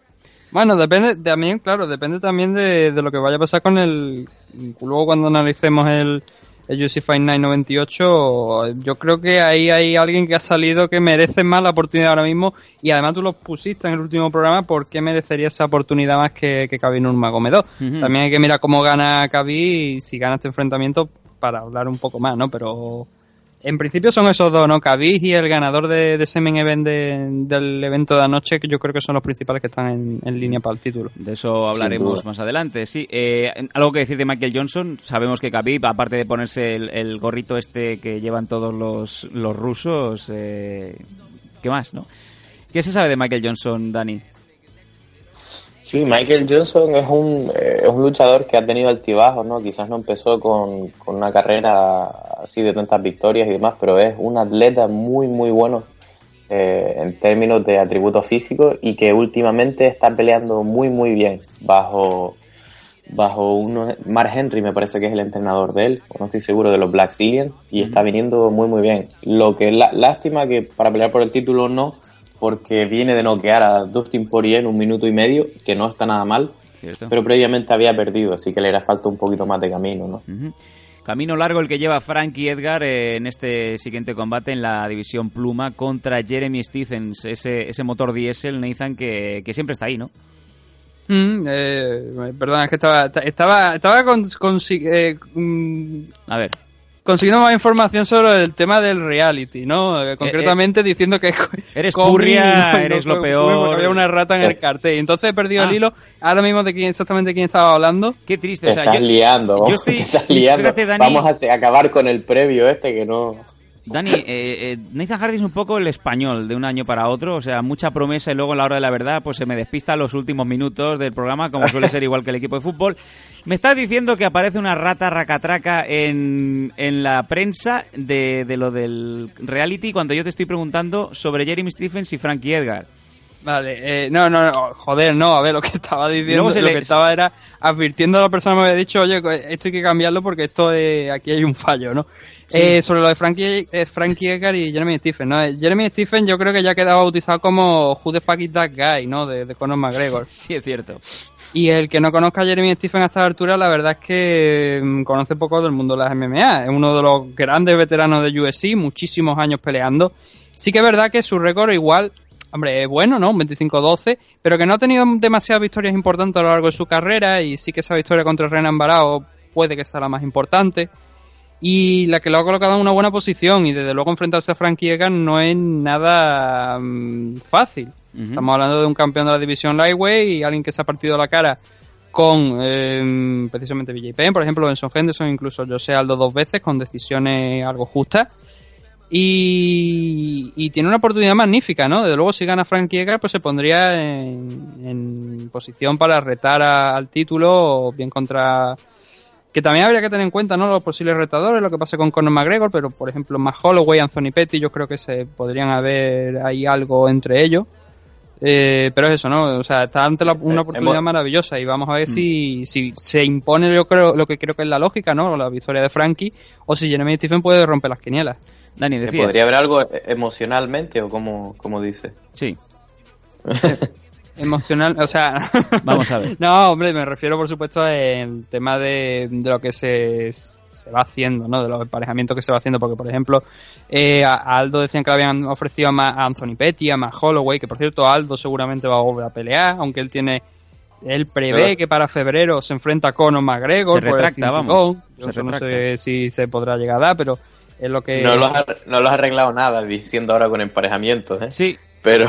Pero es matchmaking, mira, lo voy a utilizar en inglés porque el español hay veces que no se entiende. Matchmaking. Que la ¿vale? gente- No, pero bueno, sí.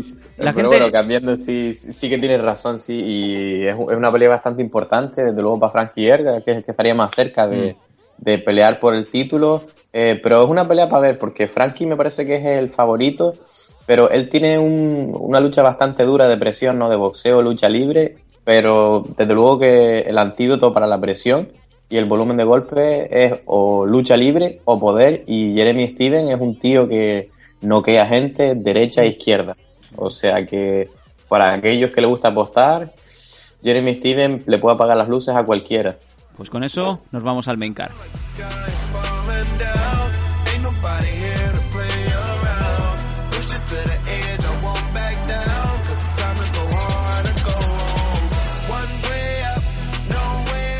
En la división Bantamweight femenina, Misha Tate, la ex campeona, contra Raquel Pennington, la creo que es la, la novia de Tecia Torres. Eh, ¿Algo que decir al respecto, mm, Dani? Cheticia está muy bien. Venga. Ah, no, en serio. ah, ah, vale, vale. Sí, no, de la pelea. De la pelea.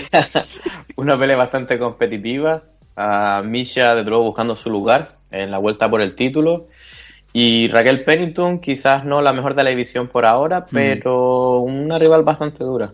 Y desde luego viene caliente tres victorias seguidas, así que podría ser con una victoria sobre Misha Tate, de repente podríamos verla llamando a la puerta del título. Mm.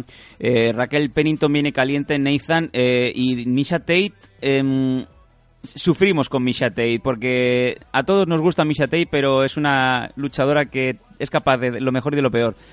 No sé hasta qué punto podrá resarcirse de esa derrota con Amanda Nunes, ¿no? Y Raquel Pennington es ese ejemplo, quizá Nathan, de aunque venga muy caliente, em, si pierdes contra Raquel Pennington, Pennington, olvídate ya de tu siguiente carrera por el cinturón, ¿no?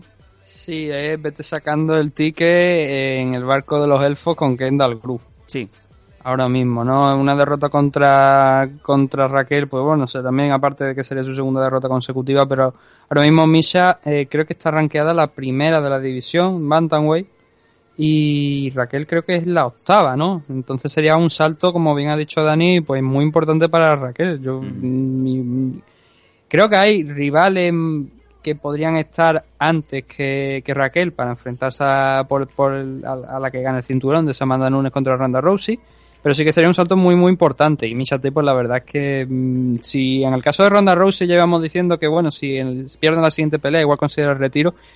Igual Misha Tate, ahora que ya es campeona, si pierde ese cinturón, eh, si pierde esta próxima pelea, igual también puede que se lo empiece a plantear, no a lo mejor que se vaya a retirar inmediatamente después del combate, pero sí que podríamos estar viendo lo- a lo mejor de los últimos combates de Misha Tate. Es que yo, creo- yo creo que mm, suelo pensar que la carrera de la, de las mujeres en el mundo de las MMA es más corta. ¿Por qué? Mm. Dame una A explicación ver, fehaciente. no, no es más, no es más, a ver, no es más corta, no más- Espectacular. Por favor, continúa. A ver, eh, me Voy voy a- explicar. voy a quitar hasta más- la música. No más, no es más corto, pero a ver, por ejemplo. Redoble de tambores. He quitado la música, Misha, vamos a ver. Misha Tate, Misha Tate, eh, igual tiene 30 años, es muy joven, estamos de acuerdo. Pero igual tiene otros planes de futuro. Igual se quiere quedar embarazada de, con Brian Caraway, igual quiere tener niños. Y compaginar ahora mismo un embarazo con la pelea, con la carrera del mundo de la MMA, obviamente no puede. Yo me veo- Finalmente tendrá que tener su hijo, sus hijos Yo me- y luego podrá pelear, ¿no? Yo me veo Eso es lo que a- me refería, ¿no? Que, que a lo mejor hay algunas, hay algunas chicas que se plantean a lo mejor una carrera más corta simplemente porque quieren ser madre en un futuro. eh, bueno, el caso tenemos el caso de Michelle Watterson, ¿no? Ella es madre y Sí. y, está peleando. De Karate Hati. Pero por cierto, Eh, Nathan, pero eso, eso es imagino- lo que me refería, ¿no? No es, me refería a que hay algunas que a lo mejor tienen planes de futuro diferentes que, obviamente, en el caso de, de un luchador, de un luchador de un masculino, no se queda embarazado, con lo cual es- sigue- puede seguir peleando, ¿no? Pero Bueno, en el eh, caso de, de Michate, de, de Michate, de una luchadora femenina, pues sí que hay un impasse ahí durante todo el proceso del embarazo y, y a lo mejor también el proceso de recuperación. Y eso es a lo que me quería referir, que a lo mejor eh, en el caso de, de Michelle la tuvo yo hace bastante, creo que fue, me parece, la su hija, y, es- y la permitió seguir peleando. Y te digo, ¿sabes? es la idea que tengo. Yo no sé lo que pensará Misha Tate, pero a lo mejor ya después de tantos años peleando y haber sido Yo es campeona, que- pues igual se plantea hacer otra, otro, Me imagino, me imagino, es, esa Brian misma- Caraway Ahí está. no deja preñada a nadie ni con la ayuda del Espíritu Santo. Venga. Joder.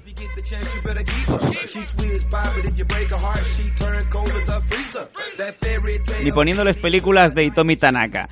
Eh, yo te iba a decir, pero esta- este argumento tan, tan especial que me has sacado, o sea, me imagino a Brian Caraway, o sea, con, con la pipa, ¿no? En la- el batín, en el sofá orejero y mirando a Misha, Misha entrenando y, Brian llevándoselo muerto, ¿no? Diciendo, cariño, tendrás que parar en algún momento para dar a luz a mis cachorros, ¿no? Pero claro, yo en esta familia me imagino que el problema está en que si Misha te re- se retira y tiene que seguir tirando Brian, yo creo que más fácil que acabe, acabe teniendo los, los hijos Brian, ¿eh? Sí, que los adopte, ¿no? Que se haga un, un Brad Pitt y Angelina Jolie. En fin, vaya, vaya, vaya, vaya tesitura nos hemos puesto.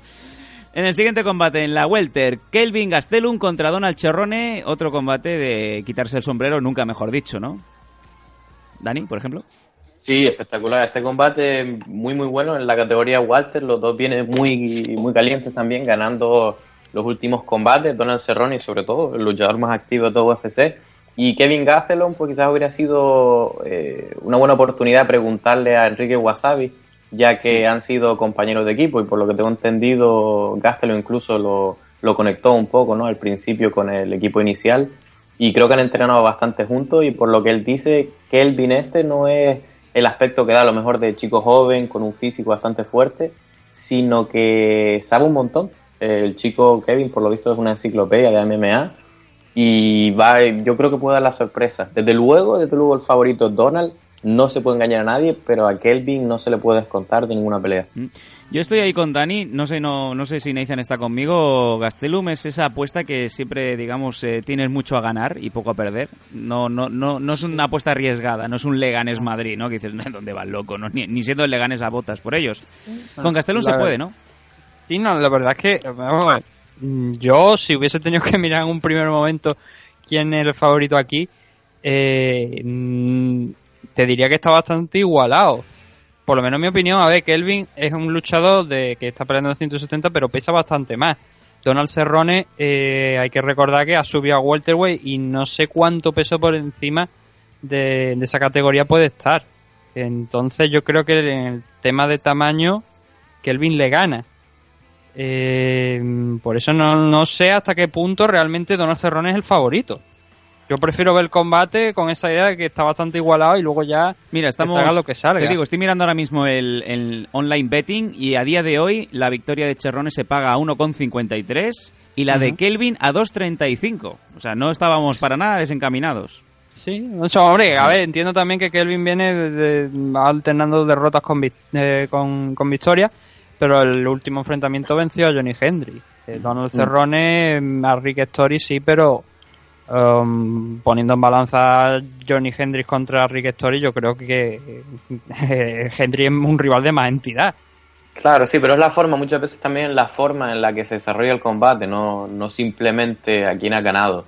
Y Donald Cerrone, para sorpresa de muchos, eh, a dos personas muy difíciles de finalizar. Uno de ellos. Patrick Oté, que creo que no se había finalizado, o solo una vez, dos categorías por arriba, y, a, y al otro lo desmanteló, y a Rick Story. O sea que muchas veces también eh, ya no es a quién ha ganado, sino cómo ha ganado, ¿no? Y como bien dice Sam, es el favorito ahora mismo, le pesa a quien le pese. Sí, sin ninguna duda.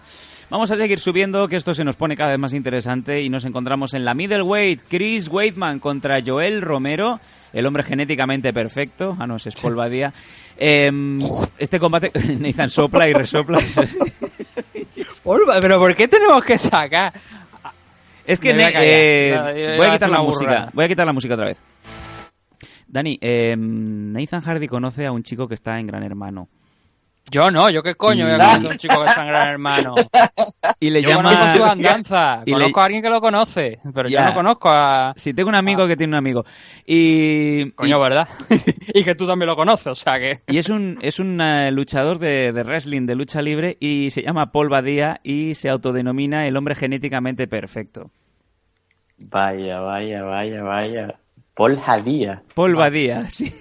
Sí, si pone Gran Hermano. Bueno, ya no porque lo han echado, ¿no? Ah, no, ah, sí, vaya por Dios, mira. Sí, lo han echado a la puta calle. Joder, como Marty Janetti. ¿Esto está en antena? ¿Esto se está grabando? Esto se está grabando, en fin. Da igual, da igual, no quiero, no quiero hablar del tema, venga. Eh, ¿Cómo que está grabando? Dani, eh, Chris Weidman, Joel Romero. ¿Cómo lo ves? Madre de Dios. Pues una pelea muy, muy dura. Muy, muy dura. Y eh, no sé, me- está claro que hay que hablar un poco, le pesa a quien le pese, que Joel Romero ha pitado por doping. eh, que estuvo seis meses suspendido, a, a pesar de que tenía que haber sido dos años. Mm. Y, y bueno, no sé si quizás es tiempo suficiente para que se vaya un poco la ventaja que te puedan dar los, digamos, las sustancias dopantes. Pero bueno, en cualquier caso, en la parte técnica, pelea muy muy fuerte, base similar en cuanto que son luchadores de élite, uno a nivel olímpico y el otro a nivel de Estados Unidos en, en el más eso, con un striking muy bueno y que prefieren luchar arriba. Yo sospecho que Chris Weidman, porque ha participado en grappling y por la base que tiene con Renzo Gracie, en el suelo es mejor si fuera estrictamente de suelo, pero Joel Romero es casi imposible mantener en el suelo. Se pone de pie muy, muy, muy rápido, muy explosivo y con una defensa alta. Así que lo veo al final la pelea desarrollándose arriba los golpes y el que, el que engancha al otro. ¿Y tú por quién votarías? Yo. No, no, le digo a Dani, ¿por quién votarías de los dos si tuvieras que poner tus, tus, tus euritos? Yo pienso que Chris Weidman debería ganar esta pelea. Esto huele a decisión que te cagas. Eh, Nathan, ¿qué me dices? No, no, sí, que, que buena decisión, la verdad. Sí. Eh, muchos muchos combates que tú prevés fuegos artificiales, después no pasa absolutamente nada porque Mm. se respetan tanto eh, el uno al otro que al final no se ven tantos golpes. Pero bueno, esto es MMA, puede pasar cualquier cosa. Lo que pasa que sí que creo que Chris Weidman eh, debería ser capaz de, de ganar este esta pelea. Su última fue contra Luz Rojo, hace ya más cerca de un año, cuando perdió el título. Y ahí estuvo bien, lo que pasa que mm, perdió el, el combate realmente, que lo comentamos por aqu- aquella aquella vez, porque nadie se le ocurre lanzar una spinning kick, creo que fue, cuando no tienes apenas energía, lanzarla muy, muy lento, ¿no? Y fue simplemente un error, un pequeño error que se convirtió en grande porque lo hizo perder cinturón, ¿no? Pero yo creo que Chris Weidman es de los mejorcitos, si no el mejor luchador de la, de la división middleweight.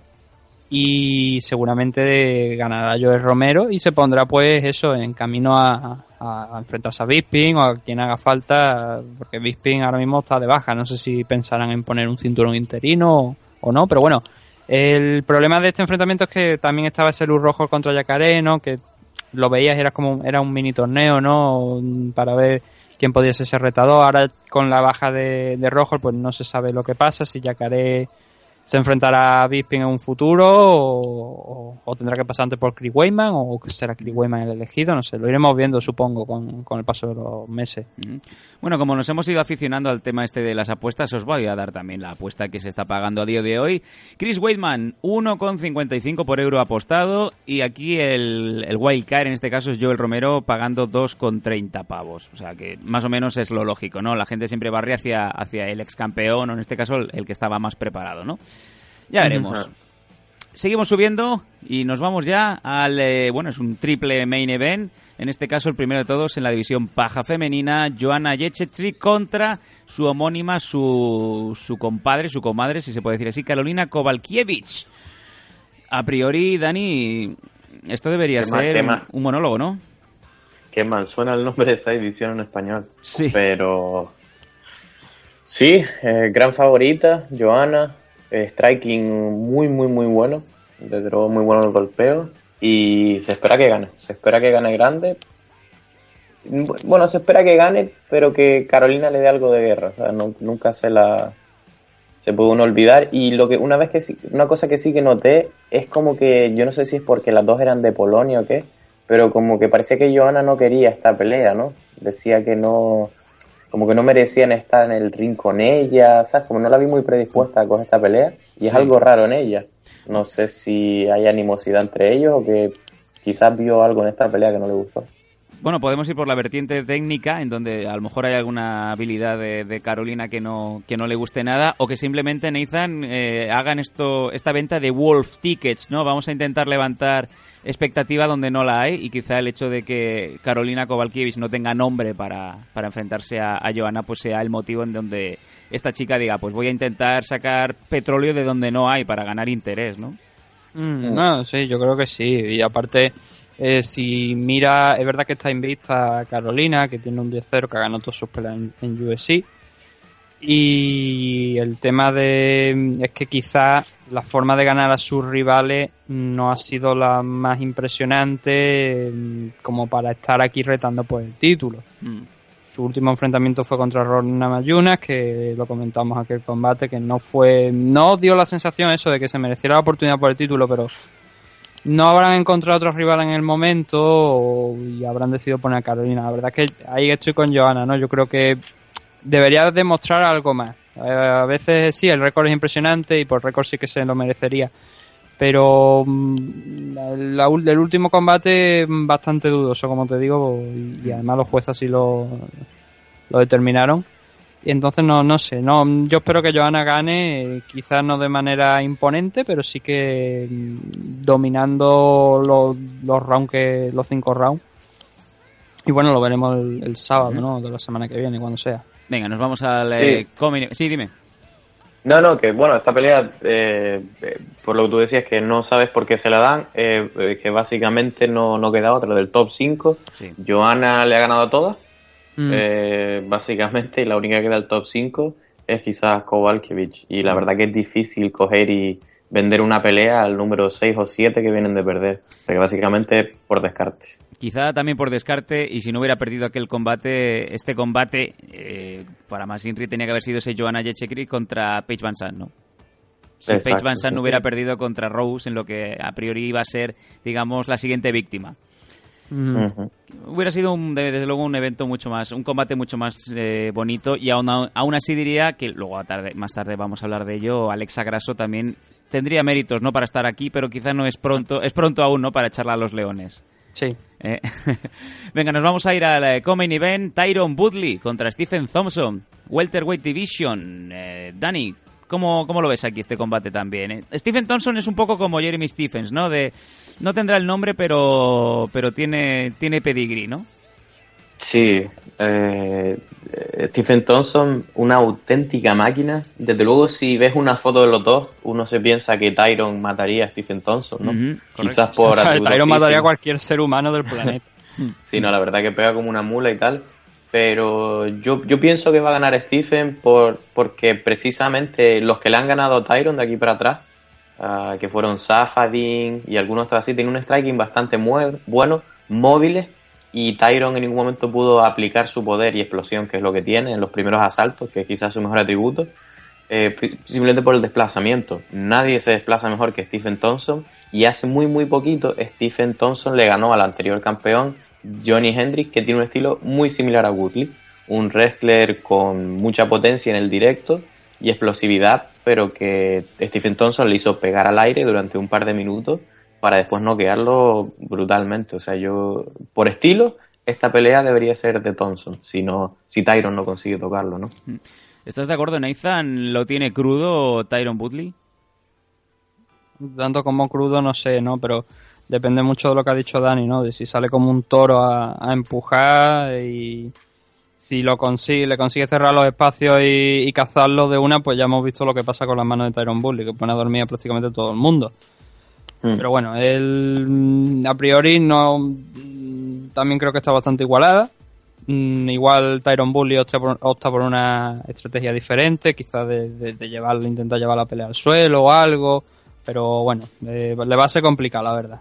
Pero- A mí, a mí me da la impresión de que esta pelea, no sé, gane quien gane, me da que va a ser violenta, ¿sabes? Yo creo que el que gane aquí, Predator Alien. alguien, alguien va a salir mal parado en esta pelea. Me da la impresión, ¿sabes? Me sorprendería mucho de que fuera una, a una decisión aburrida. Vamos, Mm. lo veo casi imposible, la verdad. Alguien toda la hospital. Stephen Thompson tiene toda la pinta que va a tener que tener al lado a la chica con el, con el botiquín. Le, le va a dejar la cara como el chollo, lo tenemos clarísimo. Lo, lo que me llama mucho la atención es que, recordemos, Tyron Bully es el campeón, sin embargo las casas de apuestas le ponen como el underdog. Eh, Tyron Mm. Bully se le paga la victoria 2,55 y Steven Thompson, el contendiente, el aspirante, 1,45. Es que casi casi te están asegurando victoria de Stephen. Sí, sí, gran favorito ahí. Joder, y a mí me llama mucho la atención. El cinturón, Nathan, quizás es simplemente un, un adorno. Esto, esto es lo que puede pasar aquí. Hoy estás arriba y al siguiente estás durmiendo en el hospital durante uh, 24 horas porque te has noqueado Que brutalmente. se lo digan a Ángel Cristo. Eh, nos vamos a ir al eh, main event, en la Lightweight Division. Un combate que se anuncia solo. Eddie Álvarez, campeón Lightweight, contra Can McGregor, campeón Featherweight. Y aquí, pues esto es eh, Anchas Castilla. Dani, ¿cómo lo ves tú esto? ¿Cómo lo enfocas este combate? Me gustaría hacer un pacto inicial, porque ya nos estamos pasando de tiempo en el programa, de no ensarzarnos Nathan y yo sobre Conor. Vamos a tratar de ser objetivos. Por favor. Sobre, porque si no, no vamos a llegar a tiempo ni de ver la otra UFC. Pero bueno, básicamente aquí eh, el sentido común va a decir que, bueno, Conor se le conoce que tiene problemas de cardio. Eddie Álvarez tiene un tanque bastante importante de cardio. Eh, las posibilidades de éxito de Conor están en los dos primeros asaltos del juego, donde tiene mucha capacidad noqueadora. Pero Eddie es, un, es una persona que a pesar de que tiene una lucha muy buena y que la puede utilizar, normalmente no la usa. Y el orgullo, si el orgullo le puede y va a ir al choque, muchas posibilidades de que Conor lo noquee. Mm. Con lo que podría, y en realidad podría ser una pelea relativamente fácil si decide tirarlo al suelo. Pero no lo sé. ¿Cómo lo ves tú, Nathan? Ahí está. Mm, yo creo que teóricamente aquí el gran favorito es Conor. Mm, supongo y la verdad es que espero que, gane, la idea que tengo. Y te lo comentaba la semana pasada, Eddie Álvarez eh, es un gran luchador, eso no lo va a discutir nadie. Tiene mucha pegada, también tiene mm, bastante habilidad en el tema del wrestling.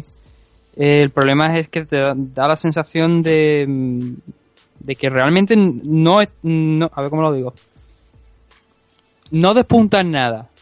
Y, o sea, creo que tiene las habilidades para despuntar, pero te da esa sensación de. Co- como que es demasiado plano.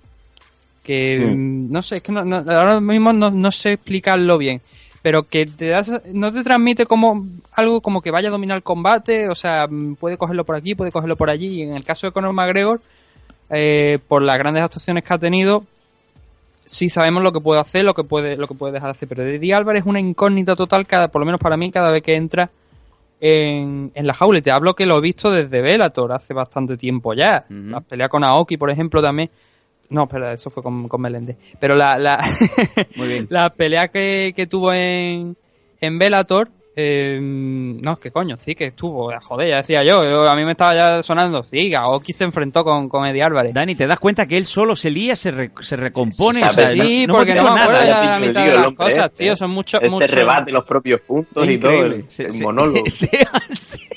Porque son muchos años, Pero- tío, viendo esta mierda, como para como para recordar de todos los combates y todos los contra que se han enfrentado de memoria. Venga, va. Oye, oye, re- respeta el MMA, ¿eh? Ah, una forma- eh, que ponga la boca en el sí, sí, bordillo. Una vez nos dijeron que, que la avergonzaban cómo tratábamos al deporte, ¿no? En este programa que, Bueno, que va de MMA. Te lo suelen lo decir a ti, pero bueno, no pasa nada. Eh, sí.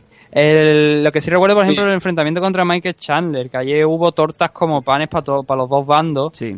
Y, y Eddie Álvarez sí que es verdad que mm, por caos solo ha perdido un combate, creo que es, pero sí que lo han mandado varias veces a, a la lona en el transcurso de ellos. No sé si llega a Sí, ser te- finalizado, pero sí que, que ha recibido bastante, Mm. bastante knockdown, ¿no? Eh, Por eso me hace pensar que Conor podría salir ganador de ahí. Ahora bien, como ha dicho Dani, eh, bueno, a- él ha dicho que el cardio de, de Conor eh, no es bastante bueno. Eh, no, en la división featherweight no lo hemos visto tampoco que haya ido demasiado lejos en los combates. Sí que lo hemos visto en la división welterweight, pero claro, ahí son 15 libras más de las que se va de las que va a tener en este combate. Yo creo que aquí sí que tendrá algo más de cardio porque está más adaptado a lo mejor a ese peso. Eh, pero aún así es verdad que Eddie Álvarez en esa en esa mm, faceta de, del juego sí que le gana, ¿no? Eh, entonces, favorito, favorito realmente, Conor McGregor. Eh, pero no hay que descartar que Eddie Álvarez tenga ese día que tuvo, por ejemplo, contra Rafael dos años y pueda salir ganador, o incluso que utilice su wrestling y sorprenda a Conor a pesar de que lo ha estado entrenando, por lo, por lo que me, por lo que he oído, ha estado entrenando mucho en el tema del wrestling. Y entonces ahí ya veríamos qué es lo que puede pasar, ¿no? Pero en principio yo creo que Conor va a salir con los dos cinturones y a partir de ahí ya, ya veremos, ¿no? ¿Qué Me, pasa? me sorprende, me sorprende que digas un poco eso, porque si bien yo dije que Conor tiene oportunidad y, y he visto los esos, yo cuando vi esta pelea, eh, aparte de por la diferencia de peso y que uno está subiendo al peso del otro y tal, yo pensé que el favorito eh, para todo el mundo iba a ser Eddie Álvarez. Vamos, yo estaba convencido, siempre lo vi con el título y desde luego eh, tienen razón, la verdad, porque si Conor, es decir, si tú quitas el nombre de Conor, mantienes récord, habilidades y tal, Mm. yo creo que en teoría, hasta por ser peso superior, Eddie debería ser el favorito. Normalmente Pero claro, es así. El, todos el- saben el que, el que que- está en su división tiene sobre, sobre supremacía sobre el que viene de arriba o de abajo, ¿no? Porque para eso estás tú en tu peso de, de lucha. Mm. Claro, yo a mí me ha sorprendido muchísimo que en las líneas de apuesta, hombre, no en cuanto que las, las líneas de apuesta se mueven mucho, quien sabe de pelea y también un poco jugando con la ignorancia de la gente, ¿no? Porque Conor vende muy bien la pelea y entonces, claro, eh, pues ellos se mueven a- al compás, ¿no? De, de cómo hace la publicidad también, porque las líneas de apuesta van cambiando. Pero estoy súper sorprendido. Yo pienso que el favorito debería ser Eddie, a pesar de que yo le doy oportunidad a los dos. Para mí es una Yo- gran incógnita. Yo digo esto de todo el tema de lo de Conor favorito, eh, principalmente porque después de ver los dos primeros rounds, de tanto del enfren- de primero como el segundo enfrentamiento contra Nate Diaz, eh, es que no le veía huecos ninguno a Conor. En, ese- en esos dos primeros rounds, luego sí que con el tema del cardio sufre ya y en el primero pierde, el segundo le cuesta muchísimo, pero es que no, lo- es que no le veía huecos. O sea, mm, enfrentándose contra Nate Diaz, que puede pesar, no sé, 20 o, 30 o 25 libras más que él el día del combate. Un pollo. Y con la facilidad que le, que, Ah, que, que le noqueaba, que lo mandaba a la lona y, y le bailaba y todo. No con eso, teniendo eso en cuenta, solamente esos dos, ya no, no lo cacho en la Featherweight, pero sí teniendo eso en cuenta, veo complicado la victoria de Diallo, como te digo. Mm, me- Es que, por resumirlo de alguna manera, mm, veo a Conor como un finalizador y Eddie Álvarez, a pesar de que ha finalizado mucho a lo largo de su carrera, ahora mismo creo que no está en el momento adecuado como para acabar una pelea. Tiene un momento- Contra un rival de primer nivel como es, como, bueno, de primer nivel, de, de máximo nivel, como es, eh, es Conor McGregor. A mí me recuerda mucho Nathan Eddie Álvarez ahora mismo a Frankie Edgar. motores diésel que no tienen go- golpes finalizadores. Bueno, hay que quitar obviamente el ejemplo de dos años, pero que sí que tranquilamente te llegan al quinto round y ahí es donde te ganan el combate por constancia, ¿no? Eh, comentabais lo de las líneas de apuestas, en este caso pues hay que darle la razón a Dani. Conor McGregor, no sé si por ignorancia por lo que sea, por lo que sea, 1,57 y Eddie Álvarez 2,30. O sea, Eddie Álvarez eh, segundo campeón, o sea, se da la paradoja que estos dos combates, el de el de Woodley y el de Álvarez, los campeones, los que tienen el cinturón, tienen las de perder, según las casas de apuestas. Yo esto aquí también me llama muchísimo la atención y no sé si es por ignorancia o por qué, ¿no? Pero parece que la, la idea está clara de que este combate es factible más para Conor que para, para Álvarez. Chicos. No, no, como, estaba, como ha dicho lo de Dani, pues se lo iba. Sí, bueno, Ah, perdón. No, no, no. no, disculpe. Jonathan. No, sí, sí, sí, o sea, las líneas de apuesta, es eso, lo que tú dices, pues muchas veces se guían por, por lo que son y parece que hasta mi opinión están cambiando. Pero, o sea, yo me olvido de esto y yo como fan de Conor temí un poco por él. Yo cuando vi esta pelea, por un lado digo, de los campeones que había, lo veo factible comparado con otros que a lo mejor son verdaderamente enormes del peso, pero mi primer pensamiento es, el favorito es Eddie, aunque Conor pueda hacerlo. Pues con esto nos vamos a ir ya directamente al segundo corte y último de publicitario de la noche. Ya está todo dicho y por decir. Este UFC 205. Esperamos que nadie pi- eh, eche el pis de color verde. No estamos mirando hacia nadie. Eh, se polvadea del UFC. Uy, lo que ha dicho. Eh, yo, Romero. Eh, no, y nos vamos a ir con esta con esta guisa al último corte publicitario para volver rápidamente y comentar lo que nos deparó esta final del Ultimate Fighter Latinoamérica 3 que tenía un grandísimo main event entre Rafael Dos Años y el Cucuy Tony Ferguson. No os vayáis que volvemos enseguida aquí en MM Adictos.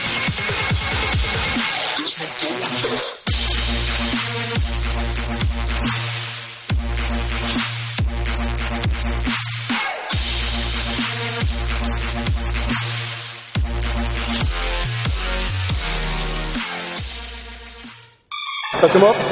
Good luck. ¿Quieres suscribirnos? ¿Quieres ponerte en contacto con nosotros? ¿Quieres criticarnos? Queremos muchas preguntas, preguntarnos chorradas también, da igual. Pues sabes que tienes una dirección de correo abierta a tu disposición. mmadictos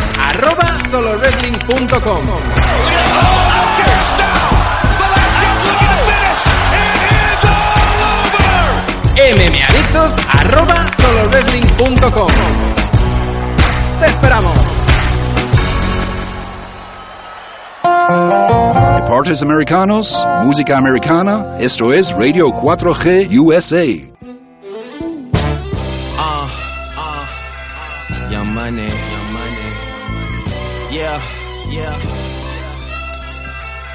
I know way too many people here right now that I didn't know last year. Who the fuck are y'all? I swear it feels like the last few nights. Volvemos del último corte, MM Adictos 157, Dani Domínguez, Nathan Hardy y el que les suscribe Sam Danco, el del tranco. Yeah, that's right. I'm doing me. I'm doing me. I'm living life right now. Último bloque de este MM Adictos 157, otro, de- otro programa de los densos, y es que o no tenemos noticias o no, no tenemos sitio porque es que no podemos parar. Nos vamos a ir a comentar muy rápidamente este evento que tuvimos este pasado fin de semana en el Arena Ciudad de México, en Ciudad de México, México, en donde se disputaba la finali del Ultimate Fighter Latinoamérica 3 entre Dos Años Ferguson y muchos más. Nos vamos a ir rápidamente, empezando desde abajo, esto es eh, tarea de Dani. En la featherweight, Enrique Barzola, el peruano, ganando a Chris Ávila por decisión unánime. Sí, ah, para la primera pelea de la noche estuvo bastante bien, eh, tuvo bastante acción inicialmente y, y bueno, no una pelea para empezar la noche, eh, hubo bastante striking al principio y acabó ganando por decisión unánime, eh, unánime, perdón, Enrique Barzola. Y bueno, tampoco fue un combate espectacular, pero sí que me gusta siempre apuntar algunos detallitos técnicos para que lo- los fans del deporte lo vean. Y en el, en el primer asalto eh, se empleó por parte de, de Ávila, me parece que fue el gancho de la arriba. Eh, quizás los eh, fans de MMA pues no sabrán mucho, pero los fans y practicantes de Jiu-Jitsu es una especie de guardia que se utiliza la pierna, eh, enrollándose en la pierna inicial del otro, cuando está de pie y que es bastante raro verlo en MMA, pero en este caso lo usó bastante bien. Lo normal es que el que esté arriba se tire con un puñetazo fuerte eh, y el otro, pues bueno, tenga que defender o apartarse, pero en este caso consiguió meterse debajo y rasparlo.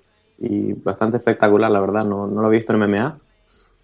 Y, y por otro lado también, eh, del otro lado Ávila utilizó, perdón, Barzola utilizó una técnica bastante buena para tirar cuando tiene un wrestling superior tu oponente, que es tirar un jab eh, justo a la altura de los ojos del oponente, cegarlo un poco y aprovechar para la mano trasera, coger la pierna adelantada y ir a una, a una proyección de single, ¿no? Un detalle técnico bastante bonito también, para los que le guste. Madre mía, ahí estaba yo y Nathan ahora mismo estábamos apuntando. sí, sí, eso lo voy a hacer. Al próximo que me quiera robar el peluco aquí en Esparraguera, le voy a hacer eso. Ya va a los ojitos y me voy a agarrarle. Exacto, si tienes la segunda mano libre, vale. si es una pelea en la calle, igual le puedes pegar directamente una piña más abajo, ¿no? Y ya Sí. acabas la pelea ahí. Es más fácil, ¿no? Si yo me tengo que, ahora me pongo a hacer cálculo en la cabeza a ver qué me dijo Dani, que si el jab, que si no sé qué, dónde está el pie avanzado. Ya, ya me ha clavado la navaja, me la ha girado 180 grados. No es plan. Venga, perdona, prosigue. Sí, la segunda pelea tenemos a Marco Polo Reyes, eh, un bonito nombre, contra Jason Novelli, eh, llevándose la decisión de vida a Marco Polo. Esta pelea pues no, no tenía problema con que la ganara ninguno, no hubo excesivamente acción. Y como detalle técnico, Marco Polo hizo un buen trabajo a la hora de utilizar los ataques de switch, que es básicamente decir el diestro usar de zurdo y viceversa.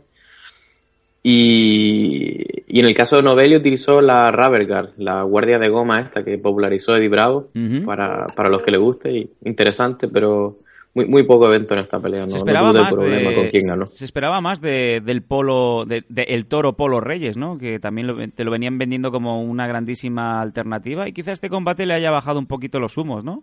Sí, la verdad que sí, pero de aquí en adelante que todo el mundo tenga en cuenta que esto fue en Ciudad de México, donde es uno de los sitios que tiene mucha más altura Hmm. y vamos, salvo los luchadores que, que han querido o que se han podido permitir eh, aclimatarse, ¿no? Ir unas cuantas semanas antes y, y aclimatarse a la falta de oxígeno por altitud, pues eh, un evento muy muy duro para todo el mundo. Ujú. En el siguiente combate de la preliminary, Sam Alvey ganando en la middleweight a Alex Nicholson por también decisión unánime. Hemos tenido muchísimas decisiones en este evento. Yo creo que a prueba Sí. de, lo- de los auténticos fans, vamos. Sí, la verdad que se ha hecho largo incluso para mí, ¿no? Que me gusta también la parte técnica y disfrutar un poco, ir un poco más allá de, de que, de que se den golpes, ¿no? Mirar detalles técnicos que siempre gusta resaltar. Sam Alvey es una persona que yo la verdad que esperaba un poco más porque él y Dan Henderson la gente de Team Quest tienen una capacidad de, caos, de caos muy muy grande, ¿no? Y, y lo que yo estaba comentando en el otro evento, más bien es la mecánica, quizás entienden, tú ves cómo ellos buscan el ángulo, eh, para pegar bien la quijada, rotación, ¿no? Siempre están cazando el KOS. Y no, no estuvo muy acertado en esta pelea, la verdad. Yo pienso que el volumen y la evasión de, de Nicholson quizás deberían haberle dado la decisión. No, no estoy nada de acuerdo. Pero bueno, tampoco fue una pelea estelar. Eh, si acaso resaltar el trabajo de, de la patada al cuerpo por parte de Nicholson, que, que es una mejor opción cuando peleas contra un zurdo, ¿no? Y Sam Alvey, desde luego, peleando zurdo sin tirar patadas, le esperan malas peleas de aquí en adelante, ¿eh? porque ya estando en el top 10 como está cerca, quizás va a tener que hacer un poquito más que boxeo para entrar un poco en la élite, ¿no? Mm, Ahí está el comentario de calidad de Dani Domínguez. Y nos vamos a la... Seguimos en la preliminary, pero en este caso en Fox Sports One, en la Bantamweight Division, Douglas Silva de Andrade ganando a Henry Briones por KO. Eh, elbow and spinning titty squeeze back first. Esto como esto parece como una manera de eh, correrse con el dedo metido en el culo. ¿Cómo funciona esto? Vamos a ver. Spinning back fist, ¿no? Sí, bueno, eh, el final vino... vino en el tercer asalto por eh, puñetazo en español giratorio. Eh, puñetazo giratorio y back fist es porque le pegas con la parte de atrás de, del puño. Parece quizás un movimiento sacado de, de un videojuego, ¿no? De entrada, viendo esta pelea, algo que llamó la atención es la diferencia física en, lo- en los dos luchadores, ¿no? Eh, Henry Briones, la verdad que no, no tenía pinta para nada de atleta profesional, ¿no? La verdad que tenía un Mm. cuerpo ahí que, que asombraba, ¿no? Pero bueno. Asombraba porque Nel- asombra. Sí, sí. Quien ha visto a Roy Nelson se espera de todo, ¿no? Sí. Pero en palabras de, de mi amigo Gonzalo, viendo a, a Douglas Silva, más seco que un bocadillo de polvorones. Desde luego. Ay, ay, ay. Este, este chaval parecía que estaba de fitness más que de pelear. Qué Y grande. nada, la pelea se desarrolló en pie casi toda, eh, utilizando el boxeo. La verdad que al, empezaba un poquito flojo, pero al final acaban yendo el choque, bastante acción y un final espectacular. Desde luego un final para highlight de Douglas Silva en tercer asalto y un poco de la nada, ¿no? Un poquito sorpresa ese final y muy muy bien, la verdad. Eh, sí, eh, vamos a continuar subiendo. Aquí quizá una sorpresa o no. En la Welterweight Division, Max Griffin ganando al vencedor del TUF Latinoamericano 2, Enri- eh, Eric Montaño, por eh, TKO, por puñetazos en el primer round. Recordemos Eric Montaño, el hombre que privó a Wasabi de eh, ganar ¿no? su, su edición del Ultimate Fighter. Mm, Y además Sí, en, en exacto. 50 segundos, o sea, mm, un bluff total. Sí, la verdad que sí, esperaba más de Eric Montaño, eh, pero Max Payne, Griffin, habíamos tenido poca oportunidad de verlo en UFC, ¿no? Porque tuvo una mala pelea anteriormente, pero mirando el récord, que lo destacó el comentarista, es su quinta victoria por KO técnico o por KO eh, en menos de un minuto. O sea que desde luego no debería ser una sorpresa, es un tío explosivo con un montón de poder y que si te engancha pues es buenas noches para cualquiera, ¿no? No, desde luego no es una sorpresa para nadie si tenemos en cuenta esas cuatro victorias previas en menos de un minuto. Y Nathan, yo diría, hablando de las buenas noches, como si fuera GTG, ¿no? En, en WWE, el- esta derrota de Montaño va a doler, ¿no? O sea, cuidado ese FedEx, ese correo que te puede llegar en cualquier momento, ¿no? El, el transportista. Sí, efectivamente, vamos a ver si a Enrique con dos peleas, una contra, contra Eric y, a Se- y la derrota contra Sinorca, y estamos hablando de dos decisiones. eh, si a él, a Enrique, como te digo, le han dado la carta de, de despido, a mí no me extrañaría para nada que Eric Montaño también la recibiera, sobre todo porque es que lo han finalizado en esas dos peleas que, en estas dos últimas peleas que ha tenido en UFC. Eh, Desde luego- normalmente hay una hay una protección con, con los luchadores que salen del Ultimate Fighter, ¿no? Pero son dos derrotas consecutivas, es un Ultimate Fighter Latinoamérica que no están tan bien valorados a lo mejor dentro de la empresa a gran escala como los propios de Latinoamérica, de, de Estados Unidos, perdón. Eh, entonces sí que es probable que pues que lo, liberen del contrato y siga el camino de otros luchadores. Eh, decías, Dani. Sí, con respecto a eso, sí, es un argumento bastante sólido y viendo en qué plan están, ¿no? De, de cortar a la gente, pues no sería sorprender. Eh, sin embargo, sí cabe destacar que hubo un poco de controversia en cuanto a, a la parada del combate porque fue relativamente rápida, ¿no? Eh, es cierto que le había hecho un knockdown, le saltó encima y no hubieron tantos golpes, no perdió el conocimiento. Sin embargo, si miramos las reglas, hay una regla bastante clara que hay un cierto número de golpes no respondidos que, que el árbitro puede permitir. O sea, por mucho que tú estés despierto y que lo- los golpes no te vayan a hacer daño, el árbitro en todo momento te va a gritar, como Sam y yo hemos escuchado muchas veces en, en Ujú. AFL, Sí. defiéndete, defiéndete, defiéndete. Sí. Y desde luego en este caso, eh, Montaño estaba mirando hacia otro lado, o sea, no, no sabía exactamente dónde estaba porque le había caído por detrás justo, y no estaba respondiendo a los golpes, no estaba girándose, buscando la guardia, eh, no se estaba cubriendo tan bien, no atendió a las llamadas del árbitro y pararon la pelea. En mi opinión, eh, está correcto. Yo creo que no queda más que decir, la verdad, y más aún cuando tenemos ese argumento de peso que nos ha comentado Dani.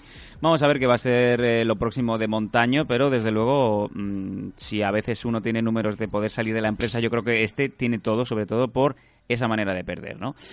Vamos siguiendo eh, arriba en la preliminary. Tenemos dos, catch, dos catchways seguidos. No sé qué ha pasado en esta edición, que mucha gente ha fallado el peso. No sé si era por el problema este de la aclimatación a, la, a la presión atmosférica, al oxígeno que faltaba, lo que sea.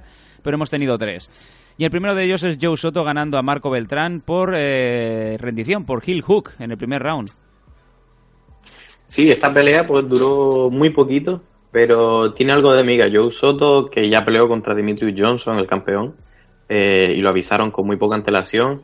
Eh, tiene un suelo muy, muy bueno. De hecho, ha peleado en Jiu-Jitsu de alto nivel. No recuerdo si en el de Eddie Bravo o en Metamoris, pero que ha peleado a un nivel muy alto en el suelo. Y, no se ha vuelto loco. Ha visto la superioridad, ha buscado el suelo desde el principio, eh, proyectando a Beltrán. Aunque antes de, de su victoria eh, hay un detalle técnico muy bueno que es de que quizás mucha gente a lo mejor no se ha dado cuenta que practica, al caer a proyectar lo que yo en la media guardia y cuando uno tiene la media guardia atrapada a la otra persona de abajo, apa- aparte de que puede, puede buscar raspados, puede buscar ataques, inversión, recuperar guardia, cuando tú tienes la media guardia, estás desde abajo, si consigues quitarle el brazo de arriba, el brazo de la grima, tienes un gancho de la espalda. Es decir, si tú consigues ir hacia la parte trasera del oponente, eh, parece un, un- un poco loco, ¿no? Pero desde la media guardia, si tú te despistas y el de abajo está bastante avispado, eh, literalmente tiene casi tu espalda con un gancho eh, y fue lo que hizo Beltrán. La verdad que pensé que iba a darle más guerra, pero Joe Soto recuperó rápido, se sentó hacia atrás a por la llave de rotatoria talón y ahí se acabó la pelea. Mejor explicado e imposible. Y vamos a seguir subiendo. En esta ocasión otro catchweight de 138 libras. Eric el Gollito Pérez ganando a Felipe Arantes por decisión dividida. 28-29, 29-28, 29-28. Una victoria sin ir más lejos, ¿no, eh, Dani? Sobre el Gollito que también le hacía falta. Sí, esta, o sea, para mí fue interesante en la medida que no, yo no, la verdad, no vi un vencedor claro.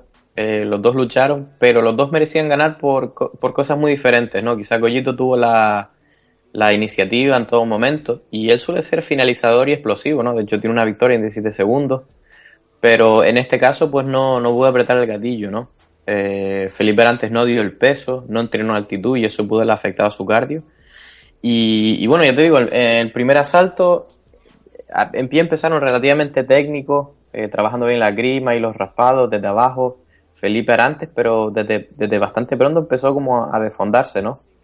Y, y una cosa que me pareció muy curiosa a lo largo de todos los asaltos, parecía que cuando caía al suelo, o a veces se deja tirar, aun, en posiciones malas, desde montado, contra lateral, parece que como que se quedaba ahí, medio abrazado, evitando el daño, evitando el daño, reuniendo fuerzas, y luego se venía arriba, ¿no? Parecía que se veía tan sobrado eh, de superior en el suelo como que se dejaba posiciones malas para descansar, y cuando quedaban dos minutos subía el ritmo él.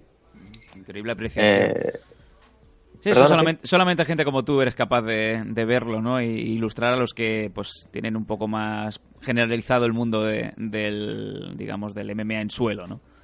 Es súper raro, la verdad que si ves la pelea y te, te prestas atención, yo nunca he visto a nadie tan tranquilo en posiciones eh, poco, poco buenas para ti, ¿no? O sea, lo normal, si vamos a ver si tú estás por encima o tienes la espalda y tal, es normal, pero vamos, este a Arantes se le veía tranquilo estando montado, estando por todos lados, poco, poco menos que esperando su, su momento para atacar, ¿no? Quizá por ahí Y la, el bueno. split decision se haya, se haya pues eso, ¿no? Eh, llevado a cabo porque se le veía tranquilo. Quizás si lo hubieran visto sufriendo más, hubiera sido una decisión Claro. totalmente de cara de- del gollito, ¿no?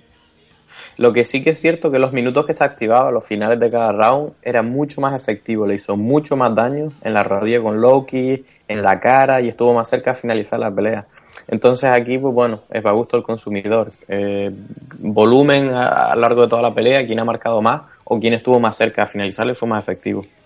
Muy difícil de decir. De eso tenemos buena cuenta y buena experiencia los españoles, ¿no? Viendo a, a luchadores en UFC que, que vienen Sí. con nuestra bandera, ¿no? En fin. Venga, nos vamos al main car. Pa, pa, pa, pam, pa, pa, pa, pam.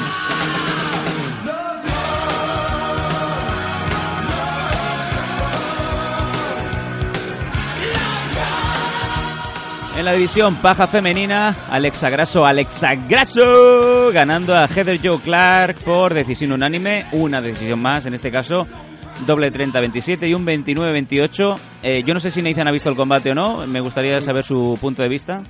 Sí, eh, a ver, era el debut de Alexa Grasso en, en USC, después de su paso por Invista. La pregunta era cuándo se iba a dar, porque parecía que había interés por parte de la compañía en tenerla. Finalmente la hemos tenido aquí, en, en donde mejor, ¿no? Que en México, en su, en su México natal, contra Heather Joe, Joe Clark. Eh, hay varias cosas que me llaman la atención de este combate. El, lo- el principio, bueno, el, el primer punto, ¿no? La, la gran forma de de ese primer round de- en la que empezó Alexa Grasso eh, dominando y, y Heather pues mm, capeando como buenamente podía el temporal ¿no? de, de golpes y más golpes que le lanzaba eh, Alexa. Un gran primer round, eso, ese seguro eh, lo tenía asegurado ya eh, eh, la esquina de Alexa y el problema aquí es cuando llega el que es algo extraño, ¿no? El intercambio de de round, bueno, extraño, de- de- suel- a, a veces pasa, ¿no? Pero en el intercambio de los rounds le dice su entrenador a, a Heather Joe Clark que si puede seguir peleando. Perdón. Y tú la veías y claro, sí, es, es probable que estuviera algo, mm, hablando en plata, pues algo sonada, ¿no? Por, por los golpes que, que había recibido. Pero lo que me llamó sobre todo más la atención fue el momento de, en el que Heather le dice que no puede ver. O sea, que, tiene problemas de visión. Y tú le veías la cara y dices, bueno, no tiene ningún corte, no tiene el ojo cerrado, ni, ni un corte, como te digo, en el párpado, ni nada. Extraño, ¿no? Que no pueda ver. Supongo que llegado a este punto, me vienen a la cabeza nombres como, por ejemplo, el más ilustre, ¿no? El de Bisping, ¿no? Sus problemas de, oculares. Eh, que aquí te planteas y dices, oye, igual no me compensa seguir peleando hoy. Igual me interesa dejarlo aquí, parar y, y seguir en, en- en otro combate si, si las pruebas me salen positivas, ¿no? Sin embargo, me- el entrenador, pues, claro, yo creo que al fin, eh, un guerrero es un guerrero. Y eh, lo decía, por ejemplo, en una entrevista que salió esta semana de Titín, ¿no? Que él decía que tiene problemas de visión, pero que él ha decidido seguir peleando. Muy buen ejemplo, sí. Y, pero ahí también tiene que estar su entrenador para decirle, mm, porque ellos son, a fin de cuentas, ellos van a querer seguir peleando. Esto es tontería, ¿no? Uno que se sube al ring, muy mal tiene que estar para decir, bueno, me rindo, ¿no? Y claro, ahí tiene que salir el entrenador a decir, oye, pues mira, igual esto, esto y esto, ¿no? Finalmente no, finalmente Heather sigue peleando. Mm, Alexa, yo creo que baja demasiado el pistón durante el segundo y el tercer asalto. Mm, No, eh, no, no sé por qué, no sé si es porque podría tener algún miedo a lo mejor de, tener algún fallo en algún momento o algo y echa a perder ese buen primer round y, y la ventaja que tenía en el combate. Aunque mm, hace lo suficiente para ganar los, yo creo los otros dos rounds. Hay uno de los jueces que determina que uno de ellos va a favor de Heathers. Pero bueno, eh, es un gran debut para Lesa en casa, ¿no? Eh, y a partir de ahora yo creo que es el futuro de la división, pero... Sin dudas. Eh, sin duda, ella, o sea, yo quiero que muestre más de lo que mostró en ese primer round y de lo que le hemos visto anteriormente, que las últimas peleas sí que es verdad que han llegado a decisión, pero esa sensación de mm, puedes dar mucho más de lo que has dado en el segundo y el tercer round porque los has dado en el primero. Bueno, yo creo que eh, para cerrar esto, hace tiempo que queremos hablar con Alexa. Yo creo que vamos a tener que empezar a tirar de esos contactos. Eh, Nash Castellanos, llámame, que te tengo que pedir el numerito de Alexa. Y yo creo que sería una grandísima Sí. entrevista. Eh, sí, Dani ya se activa como buen canario. me da miedo, yo no te la traigo. Es importante y me ofrezco voluntario para lo que haga falta. Sí, para enseñarle- con ella Sí. donde haga falta. Enseñarle qué bonitas Canarias. ¿eh? Pero, Ya, ya. de luego, aquí me parece una localización impresionante para la entrevista, ¿no? Vaya pájaro. Eh, Pero, no, pero volviendo a, a la pelea, muy, muy, muy bien, la verdad, un prospecto muy importante, Ale- Alexa Grasso, la verdad que técnicamente un striking genial, mezclando bien puñetazos y patadas. Y sí que es cierto que ah, quizás no tuvo la intensidad del primer asalto, pero eh, lo que hay que fijarse es por qué tuvo la intensidad. Es decir, a Alexa Grasso le gusta un montón contrar, y, eh, como lo haría a lo mejor Holly Holm, ¿no? Entonces, si tú eres agresivo hacia ella, ella va a soltar un montón de volumen, porque a cada movimiento que tú le entres, ella va a contrar. Bien sea que le entres a las piernas haciendo lucha o que le entres, ella va a contrar un montón. Y lo que vimos en el segundo asalto fue ella siguiendo con su game plan de cortar, eh, perdón, de contrar con la agresión, y que Heather, que se llevó lo que se conoce científicamente como una cuerada, bajó, bajó la intensidad un montón y no, y no fue tanto hacia adelante, ¿no? Entonces Heather simplemente se tomó su tiempo para buscar los, los huecos y tratar de noquearla, pero sin hacer tonterías, ¿no? Como dijo el narrador, la pelea estaba en el bolsillo, buscó sus oportunidades sin tampoco especular, ¿no? Tampoco podemos decir eso, pero sí que es cierto que no, al final no, no se volvió loca. Apretó cuando lo vio claro y cuando no se mantuvo disciplinada con su game plan, ¿no? Pues como se suele decir, guardarse el nombre Alexa Grasso. Ha llegado y se quiere quedar y no solo eso, subir arriba.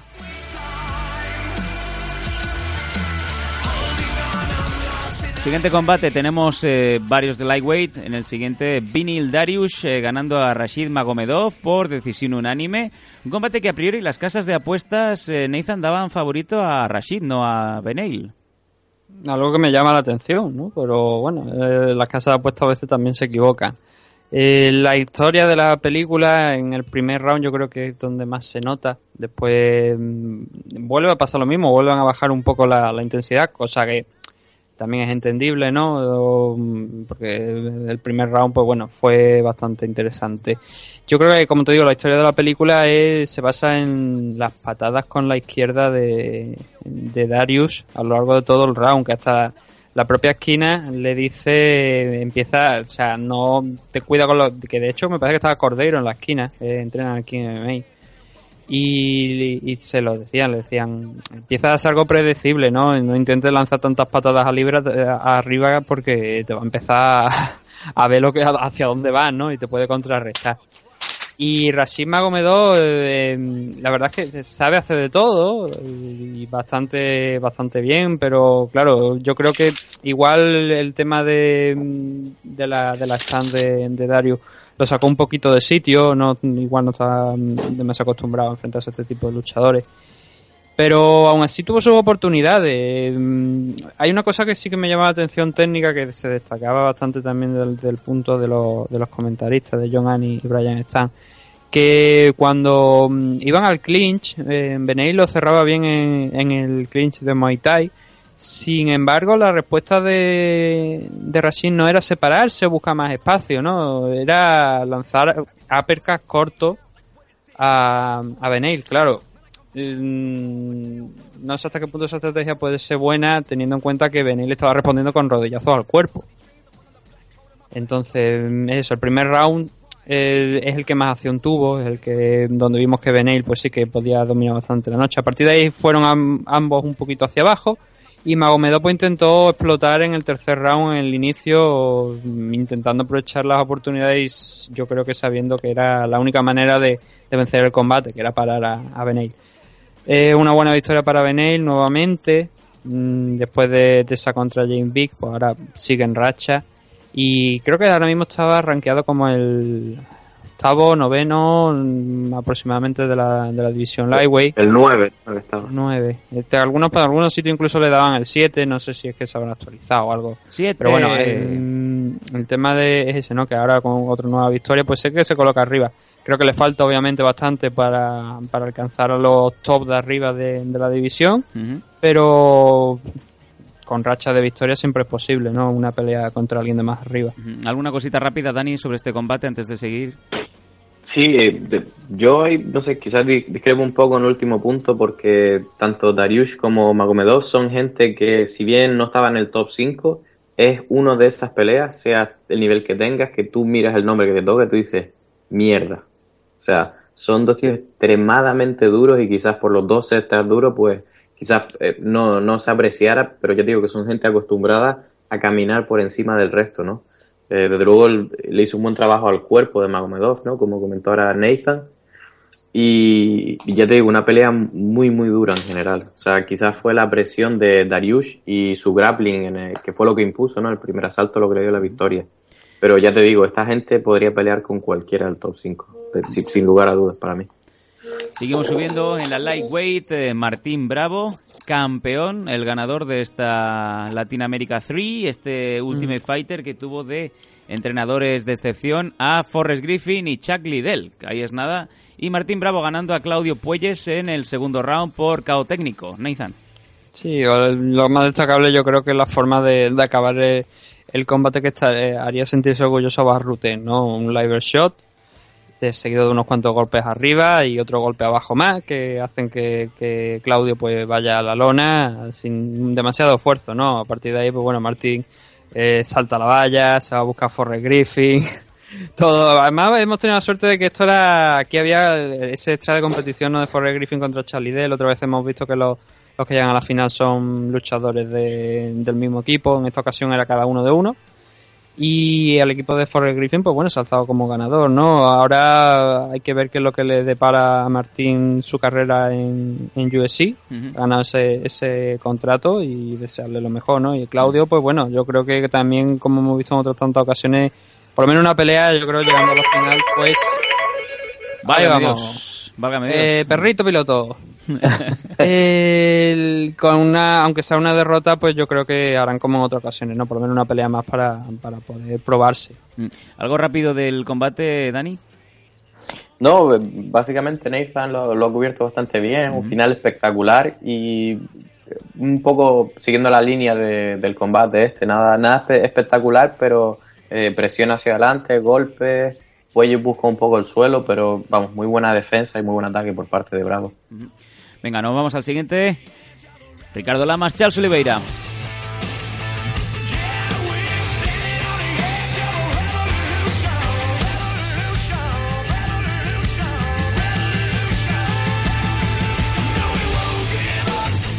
Eh, no, otro catchweight, eh, pero esto es de los sangrantes y esto le va a encantar a Nathan. Eh, Ricardo Lamas ganando a Charles Oliveira por guillotina y 155 libras. Nathan, ¿qué ha pasado esta semana con Charles Oliveira? Pues Charo Oliveira que, pues eso no, eh, que, que- que da- dio 10 libras por encima de lo que se esperaba. ¿Qué dices? El gimnasio suyo, el Chubox, ha, ha dicho que ha sido por el tema de la altitud. Sin embargo, ha salido una foto que yo no sé si realmente habrá sido alguien malintencionado eh, y porque no sea de estas fechas o realmente es de esta fecha. Pero Charo Oliveira, por lo visto, se está metiendo dos hamburguesas eh, tres o cuatro días antes del pesaje eh, Sí. en un burger. La he visto, la he visto. Dani, ¿algo que decir al respecto? Yo también la he visto y bueno, no sabemos lo, lo que dice él, si, si es de la fecha que es o, o es más tarde. Pero lo que sí que es cierto sobre este tipo es que a él lo avisaron con tres semanas. Sí. Cuando a ti te avisan con relativamente poco tiempo y tienes la excusa de eso, pues a veces quizás en la negociación diga, bueno, yo voy, pero eh, si no doy el peso, pues ten en cuenta que me avisaste con poco tiempo, que no me he podido preparar el camp. Y a lo mejor quizás por eso se, se relajó, ¿no? Y dijera, pues mira, no lo voy a dar, pues no me da la gana. Pero vamos, es que casi no da ni el peso de arriba, que es 70 kilos en Cierto. 155 kilos. Cierto. Me parece una, una falta de respeto terrible, porque que ni se acercó. Y en- 5 kilos por encima, una locura. En este caso, justicia divina o no, Nathan, Ricardo Lamas ganándolo, ¿no? A Charles Oliveira. Sí, pues no, no sin esfuerzo, la verdad, porque hubo momentos en el primer round donde parecía que Ricardo tenía controlada la situación, pero luego Charo Oliveira revertía, incluso ganándole la espalda y casi salvaba por la campana eh, de, de perder por, por choke, ¿no? Por rear naked choke, pero bueno, en el segundo round sí que Ricardo pues sale, sale fuerte, sale bien. Eh, el momento el del final, eh, Charo Oliveira intenta explotar el sprawl, o sea, intenta revertir, intenta llevarse, dominar la situación. Y en ese momento Ricardo Lama lo reconoce muy bien, ¿no? Reconoce eh, la posición y engancha el cuello en, en guillotine choke y a partir de ahí pues va girando y va cerrando la guillotina y parecía que realmente porque sí que se veía, ¿no? Que estaba bien dentro, pero parecía que Chalo Oliveira empezaba a escapar, pero bueno, finalmente rindió, se rindió y la victoria para Ricardo Lama que yo creo que es lo más justo, ¿no? Viendo cómo ha ido todo el fin de semana con el tema de, de, esa, de ese corte de peso. También hay que recordar que Ricardo Lama ha sido enfrentado contra Billy Penn en el evento que fue cancelado. Así que me alegro por, por parte de eso, ¿no? Por la victoria de Ricardo, porque mm, ahora eso le va a permitir seguir con los planes que tenía, ¿no? Y Charo Oliveira, pues simplemente darle el- ese pequeño palito, ¿no? De no se puede llegar a 10 libras por encima del peso, ¿no? Y menos hacerte esa foto de en, en un burger comiéndote una hamburguesa, ¿no? Eso, yo qué sé, no es un, demasiado falta de respeto. Pero bueno, también es verdad que Ricardo se embolsa el 30, creo, entre, sí, el 30% de bolsa de, de Charo Oliveira, así que bueno, no, no es mal que por bien no venga, ¿no? No estoy seguro, pone que está que le penalizaron con 30%, yo no sé qué porcentaje va a él, porque la comisión igual se queda una parte, si no toda, ¿eh? O sea, Ah, yo yo no- siempre lo- tengo entendido que cuando lo sancionan, el 30% de la bolsa va al luchador que... que Yo también, pero, luchadores. pero es que suelen decir directamente 30% va al otro, pero mirando el, el titular pone se le ha penalizado con el 30%. O sea, no, no especifica, entonces la verdad me das un poco pensando y espero que vaya todo a él, Y porque se lo merece. estrictamente Pero- hablando del combate, Dani, ¿cómo lo viste? Sí, bueno, antes de eso, una nota que usada, que está tratando de hacer las cosas bastante bien. Eh, por lo visto tiene una serie de políticas sobre peso y cuando pasas tanto, tanto peso, le hicieron un segundo pesaje el mismo día de la pelea y le dijeron que no podía pasar de 165 libras. Mm. Ah, con lo cual eso sería eh, en torno, es decir, no podía estar el día de la pelea 20 libras por encima de la pelea. Eso es básicamente, o sea, no podía estar dos kilos más, dos kilos le faltaban para sete- Tenía que estar en 75 más o menos para decir. Digamos que no le dejaban pasar de, de 10, 11 kilos por encima del día de la pelea. Con lo cual es de agradecer, porque Mm. si encima que pierde el peso no estuvo ni cerca, capaz iba a estar en vez de saber si 80 kilos o qué. Imagínate. Sí, ¿no? De luego, por lo menos un poquito de justicia en ese aspecto. Mm. Eh, yo, de la forma que vi la pelea, eh, no me lo esperé para nada porque eh, eh, empezó Charles Oliveira iniciando la batalla de suelo y para mí, vamos, le dio un repaso. Si hubiera sido una pelea de grappling, con puntuación de grappling, vamos, le hubiera ganado por puntos exagerados. La verdad que me asombró la forma en la que le dominó con el grappling al otro. Y de hecho, el final de- del que hablaba Nathan y tal, eh, bueno, si ves, si ves el eso fue, él había iniciado, lo había tirado al suelo, eh, se había volteado justo según caían, ¿no? Y, cayó encima Olivera y Olivera ya ultra confiado, casi no respetando el juego de suelo de, este de, Lama, se levantó, o sea, le dio la espalda completamente y se levantó en plan, tú aquí no estás haciendo nada. Y según se orientaba, Lama saltó a la guillotina y lo sorprendió. Y de- desde luego nadie más sorprendido que él porque eh, la diferencia de grappling era, era muy muy grande. Oliveira, eh, por, por nombrar algunos detalles, eh, utilizó la guardia profunda, que se utiliza muy poco en MMA, eh, porque claro, expones, o sea, te metes debajo de, del oponente y expones un poco la cara, pero con bastante éxito porque consiguió invertir, eh, llegó a tirar incluso al wrestler.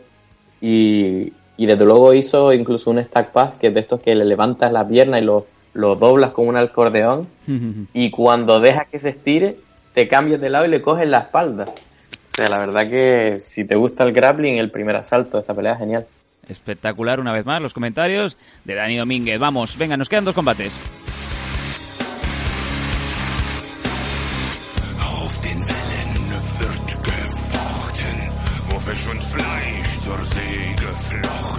El cinturrón en, en la lightweight. Diego Sánchez, eh, sorprendiendo a propios extraños, ganando por decisión unánime a Marcin Hell, otro de estos combates en donde las casas de apuestas te daban tres pavos con 50 por victoria de Diego Sánchez. Qué, qué- o sea, qué, qué barata se vendía la, la victoria, desde luego. Y no ha sido el caso, Nathan. No, bueno, ha ganado Diego. Mm, La verdad es que aquí lo comentamos la semana pasada, ¿no? Era casi un, una- un combate de estilos, ¿no? Marcin Hell, pues estaba claro que iba a intentar eh, llevar la pelea a su terreno, que era el suelo, y Diego, pues la verdad es que me sorprendió porque no le, no le rulló en el primer round, incluso lo, lo trató de derribar y digo, que está haciendo hombre de Dios? Salte de ahí, que eso no es lo que te interesa, ¿no? Pero se le vio con confianza a Diego. También, bueno, confian yo no sé si es confianza o ida de olla, porque esta es de la cabeza. Porque Los golpes en la ya- cabeza ya no. Sí, no, ya te lo veían el, el día previo a los pesajes con una cara, una intensidad de, de los mejores años de Diego Sánchez, ¿no? Y, diciéndole cosas a Marcin Hell. Y Marcin lo miraba riéndose como diciendo, ¿qué te pasa, tío? Porque está enfadado, si no te he dicho nada. Y bueno, pues, yo te digo, Ambro eh, le viene bien, ¿no? La, est- esta victoria a Diego Sánchez, Marcin Hell, pues bueno, es su primera pelea en UFC, una derrota, tampoco pasa nada, te lo han tenido en cuenta que lo han metido contra un coco, ¿no? Que Sí. ahora ya está así, que está a lo mejor eh, mm, tocando, el, no al final de su carrera, pero sí con muchos, tras muchos años de, de pelea. Y claro, eso, ¿no? Te has metido con, con un rival importante. Entonces yo creo que Marcin pues en un futuro pues tendrá más peleas, más oportunidades de lucirse. Y Diego Sánchez, pues bueno, es que está en tierra de nadie, ¿no? Porque realmente no sabes qué es lo que puede ser para Diego. Le han dado tantas oportunidades de, de llegar a cosas eh, importantes, ¿no? Dentro de, la compañía, eh, incluso con peleas por, lo- por el título y... Pero no sé ahora mismo qué es lo que puede ser lo siguiente para, para Diego. Sí que hay un detalle, por ejemplo, la pelea que me gustó, que fue Martin Hell tirándose a, a los pies de, de Diego Sánchez, creo que fue en este combate, sí, eh, intentando a, a un leg lock que mm, cuando lo vi que lo de esto digo, eh, Imanari eres tú, estás reencarnado en Marcin Hell, porque fue tal cual, fue de los mejores leg locks de, de, de que cuando te ves a Imanari tirándose al suelo y, y sorprendiendo, digo yo, joder, digo yo, qué velocidad lleva. Sí. Y me gustó mucho, me gustó mucho la verdad, eh, Marcin, esos detalles, porque no, no es, eh, es valiente, es un detalle valiente, ¿no? El tirarte de esa manera a por, un, a por una pierna, porque si fallas has quedado vendido. Sí, sí, sí. Y sí. Marcin lo hacía bien, Marcin la, la vez que lo intentó, pues llegó por fortuna a una posición ventajosa, aunque bueno, no, no, no para finalizar, pero sí que, que estuvo bastante bien. ¿Y cómo viste tú el combate, Dani, entre el polaco y Diego Sánchez? Sí, muy similar a lo que dice a lo que dice Nathan. De hecho, bueno, se llevaban 10 años, ¿no? Eh, lo que dice, o sea, para que vean lo veterano que, es Martin, ¿no? Y, perdón, eh, Diego Sánchez, que lleva 25 peleas en un- eh, UFC contra Martin Hell, pues que estaba debutando, ¿no? No, no es ningún favor para nadie. Y, y eso sí, la pelea fue más o menos eso. Empezaron de pie donde, donde Martin pues no, no pudo llevar la pelea al suelo, que quizás es lo que quería. Ah, que, aunque sí que es cierto que hizo una patada de rueda, para Ujú. la haya visto, que fue bastante espectacular, que básicamente la rueda que haces en el colegio, cartwheel. pero pegándole una patada en la cara. el wheel kick, básicamente. Eh, en el segundo asalto, eh, exacto, hizo el Imanari Roll, eh, lo que estaba comentando Nathan, y él lo hizo perfecto. Básicamente, cuando tú no puedes tirar a nadie, te tiras al suelo, enganchas una pierna, ruedas sobre ti mismo, y por debajo de la cadera le enganchas la pierna al heel hook, ¿no? La llave de pie rotatoria, y vamos, perfecto. La verdad que Diego se escapó muy, muy bien, pero, pero vamos, que inició muy bien el suelo y, y, y al final pues Diego ganó eso con presión, ¿no? Mantuvo la, la posición superior, eh, golpeó, evitó las llaves y hizo lo que tenía que hacer. La verdad que hizo una buena pelea. Pues venga, nos vamos. Pero Sí. Sí, sí. Eh, para un, un detalle técnico nada más, si, si me permite, de- del repertorio de, de Martin Helle, que tiró una homoplata que estaba diciendo Brian Stan, que bueno, que la homoplata quizás no funciona porque se levanta, pero Martin Helle es especialmente inteligente y cuando tira la homoplata y se levanta, te quedas de pie con las piernas libres y él ataca las piernas, que es lo que quiere en cualquier momento, ¿no? Y, y bueno, y para no, espérate, seguro que van a hacer algún tipo de GIF. En el primer asalto, eh, Martin le coge una guillotina a Diego, Diego camina hacia atrás, corre por la jaula como un ninja, mientras le tiene la guillotina cogida, salta hacia el otro lado, crea como un tornado así, y se sale de la guillotina. La verdad que, si puede, seguro que hay algún GIF en internet espectacular. Curiosísimo. Poniendo, sí, sí, bueno, el tío casi se parte el cuello y solo, pero escapó. Eso no se le puede negar a nadie. Diego Sánchez, genio y figura. Venga, nos vamos al main event. Tony Ferguson, Rafael, dos años.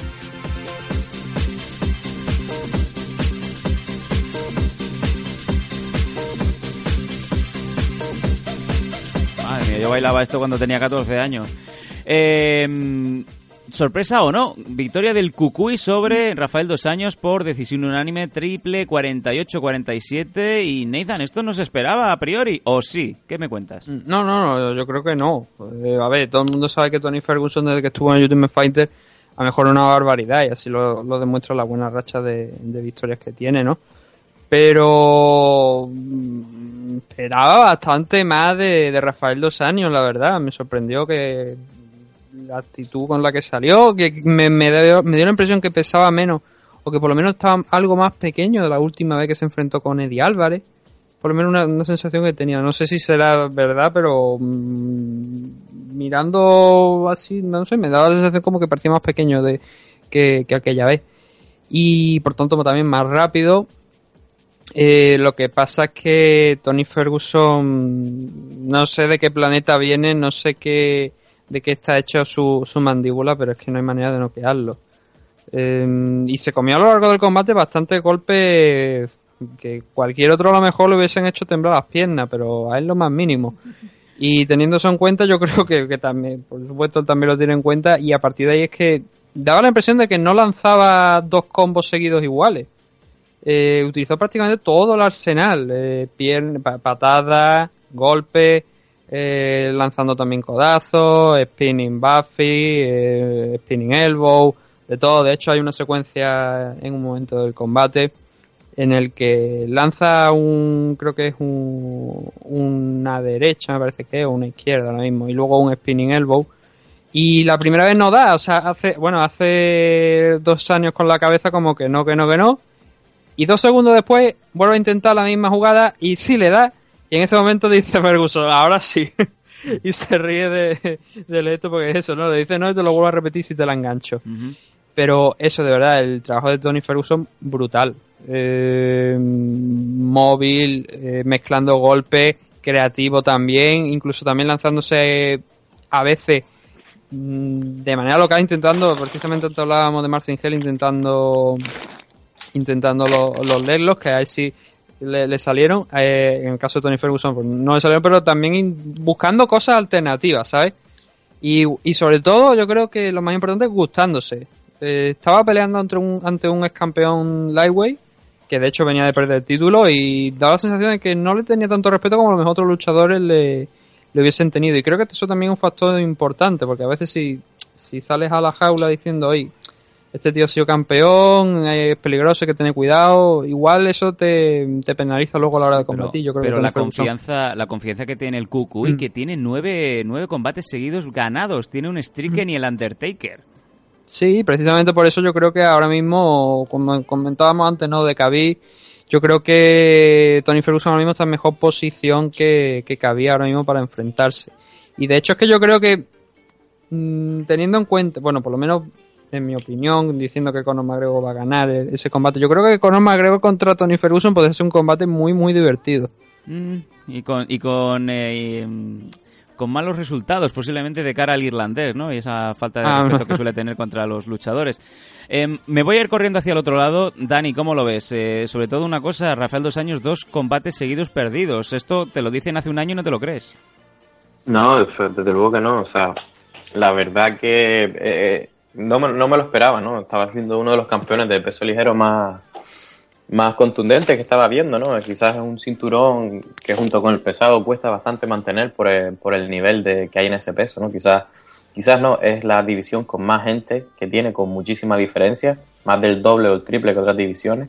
Y vamos, el nivel es altísimo y, y de nada que afloja, pues ahí están los resultados. El campeón perdiendo el título y perdiendo la siguiente. En cuanto al Cucuy, ya te digo, a mis ojos eh, no me importaría nada que fuera por el título o la siguiente, incluso antes que Khabib, pero aun si Khabib va primero, eh, que él vaya al siguiente. Es decir, este hombre después de nueve victorias y ganándoles campeón, quedando en número dos, eh, no tendría que pelear más, sino simplemente esperar al siguiente y, y que se lo dieran, ¿no? Desde luego sí, ya se ha En el- guardado, se ha guardado ya es- esa tarjeta, ese, ese ticket dorado de Willy Wonka, no matter what.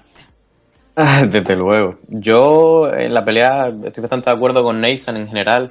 E incluso yo se lo hubiera dado cuatro asaltos a uno a Ferguson, Mm. lo vi dominante, en lugar de tres a dos, que creo que También estoy de acuerdo en eso. Sí. Pero quizás el primero de Sanjo sí que salió bastante fuerte, ¿no? Ahí sí, sí le hizo daño, de hecho le llegó a tocar la quijada ahí a, a Ferguson y le hizo daño con el Loki. Ya te digo, yo cuando vi eso digo, uff, va a ser una noche larga para Ferguson, pero salió en el segundo, eh, cambió las tornas, eh, le metió la presión, le hizo daño a, a, este, a dos años y de ahí fue cuesta abajo para él. Básicamente se vino para arriba. Es cierto que en un punto le metió el dedo en el ojo y eso puede haber cambiado un poquito la pelea porque dice que le costaba ver un poco. Pero vamos, no hay que quitarle a nada a Ferguson, súper dominante. Lo que dice la creatividad, vamos, o sea, tiradas de todas las eso. Eh, por nombrar dos dos- dos detalles técnicos, eh, lo del codo en concreto fue que tiró un jab, que Mm. con la mano adelantada, giro y le pegó un codo invertido. Con lo cual quiero decir que ese codo lo tira desde su espalda y en lugar de ir hacia abajo hacia un lado, iba hacia arriba. Como que Dos Anjos se lo comió con papa, o sea, no, no lo vio venir. Y por ejemplo también eh, contra Dos Anjos, que es un, que es un luchador zurdo, hay una técnica que es el uppercut, lo dicen corkscrew, que es el corcho, que básicamente con la mano adelante te lanzas hacia adelante con un uppercut, sorprendes y luego metes un directo a la quijada. Y vamos, eh, el Cucuy espectacular esta pelea y vamos, se merece por el título sí o sí. Mm, ¿Algo más que comentar, eh, Nathan, de, esta, de este combate, de este main event? No, no, bueno, simplemente que dos años pues ahora mismo se queda en una posición complicada. Ha perdido el título, ha perdido contra un luchador de mm, muy arriba del ranking con una buena racha de victorias. Y ahora pues no sé, igual el perdedor de, ese enfrentamiento con, de Khabib y Michael Johnson pues igual sería un rival adecuado para Rafael dos años. Pues eh, los bonus se han repartido de la siguiente manera: 50.000 pavos eh, para el Fight of the Night, eh, obviamente Tony Ferguson y Rafael Dos Años, y las actuaciones de la noche, Ricardo Lamas y Douglas Silva de Andrade. Un evento que tuvo un eh, aforo de 11.460 personas y que todo el mundo muy contento y que México está ahí para quedarse y tiene eh, luchadores eh, que van a decir mucho en el futuro, seguramente capitaneados por Alexa Grasso. Así que yo creo que ya está todo dicho, nos vamos a ir despidiendo porque hoy vamos tan pasados como Charles Oliveira. Vamos allá.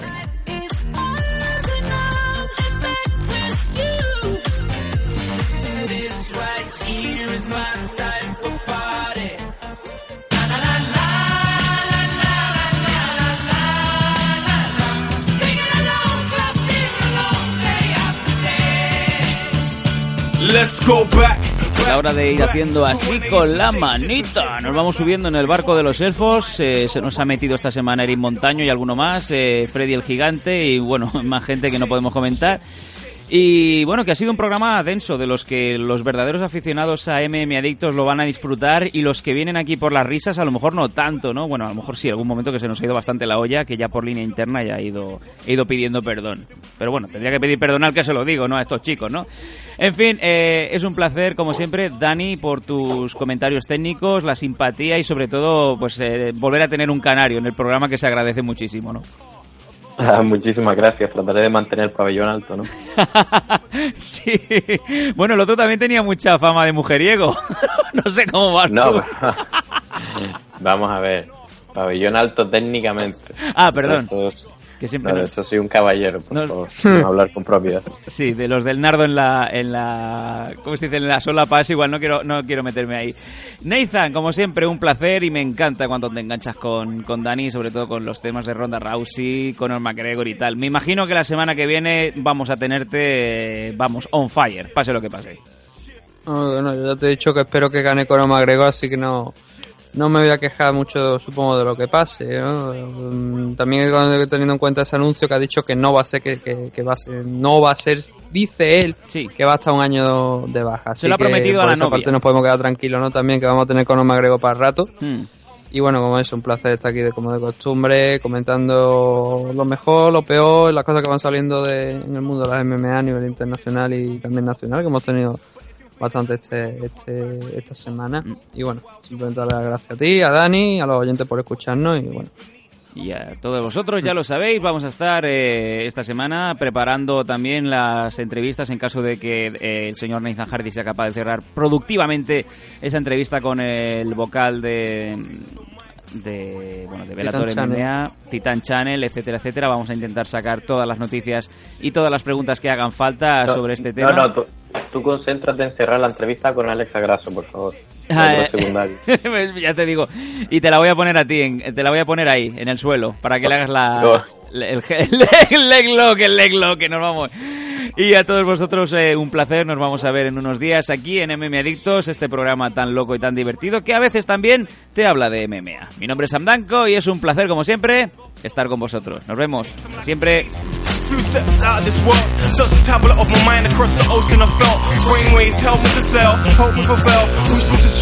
to be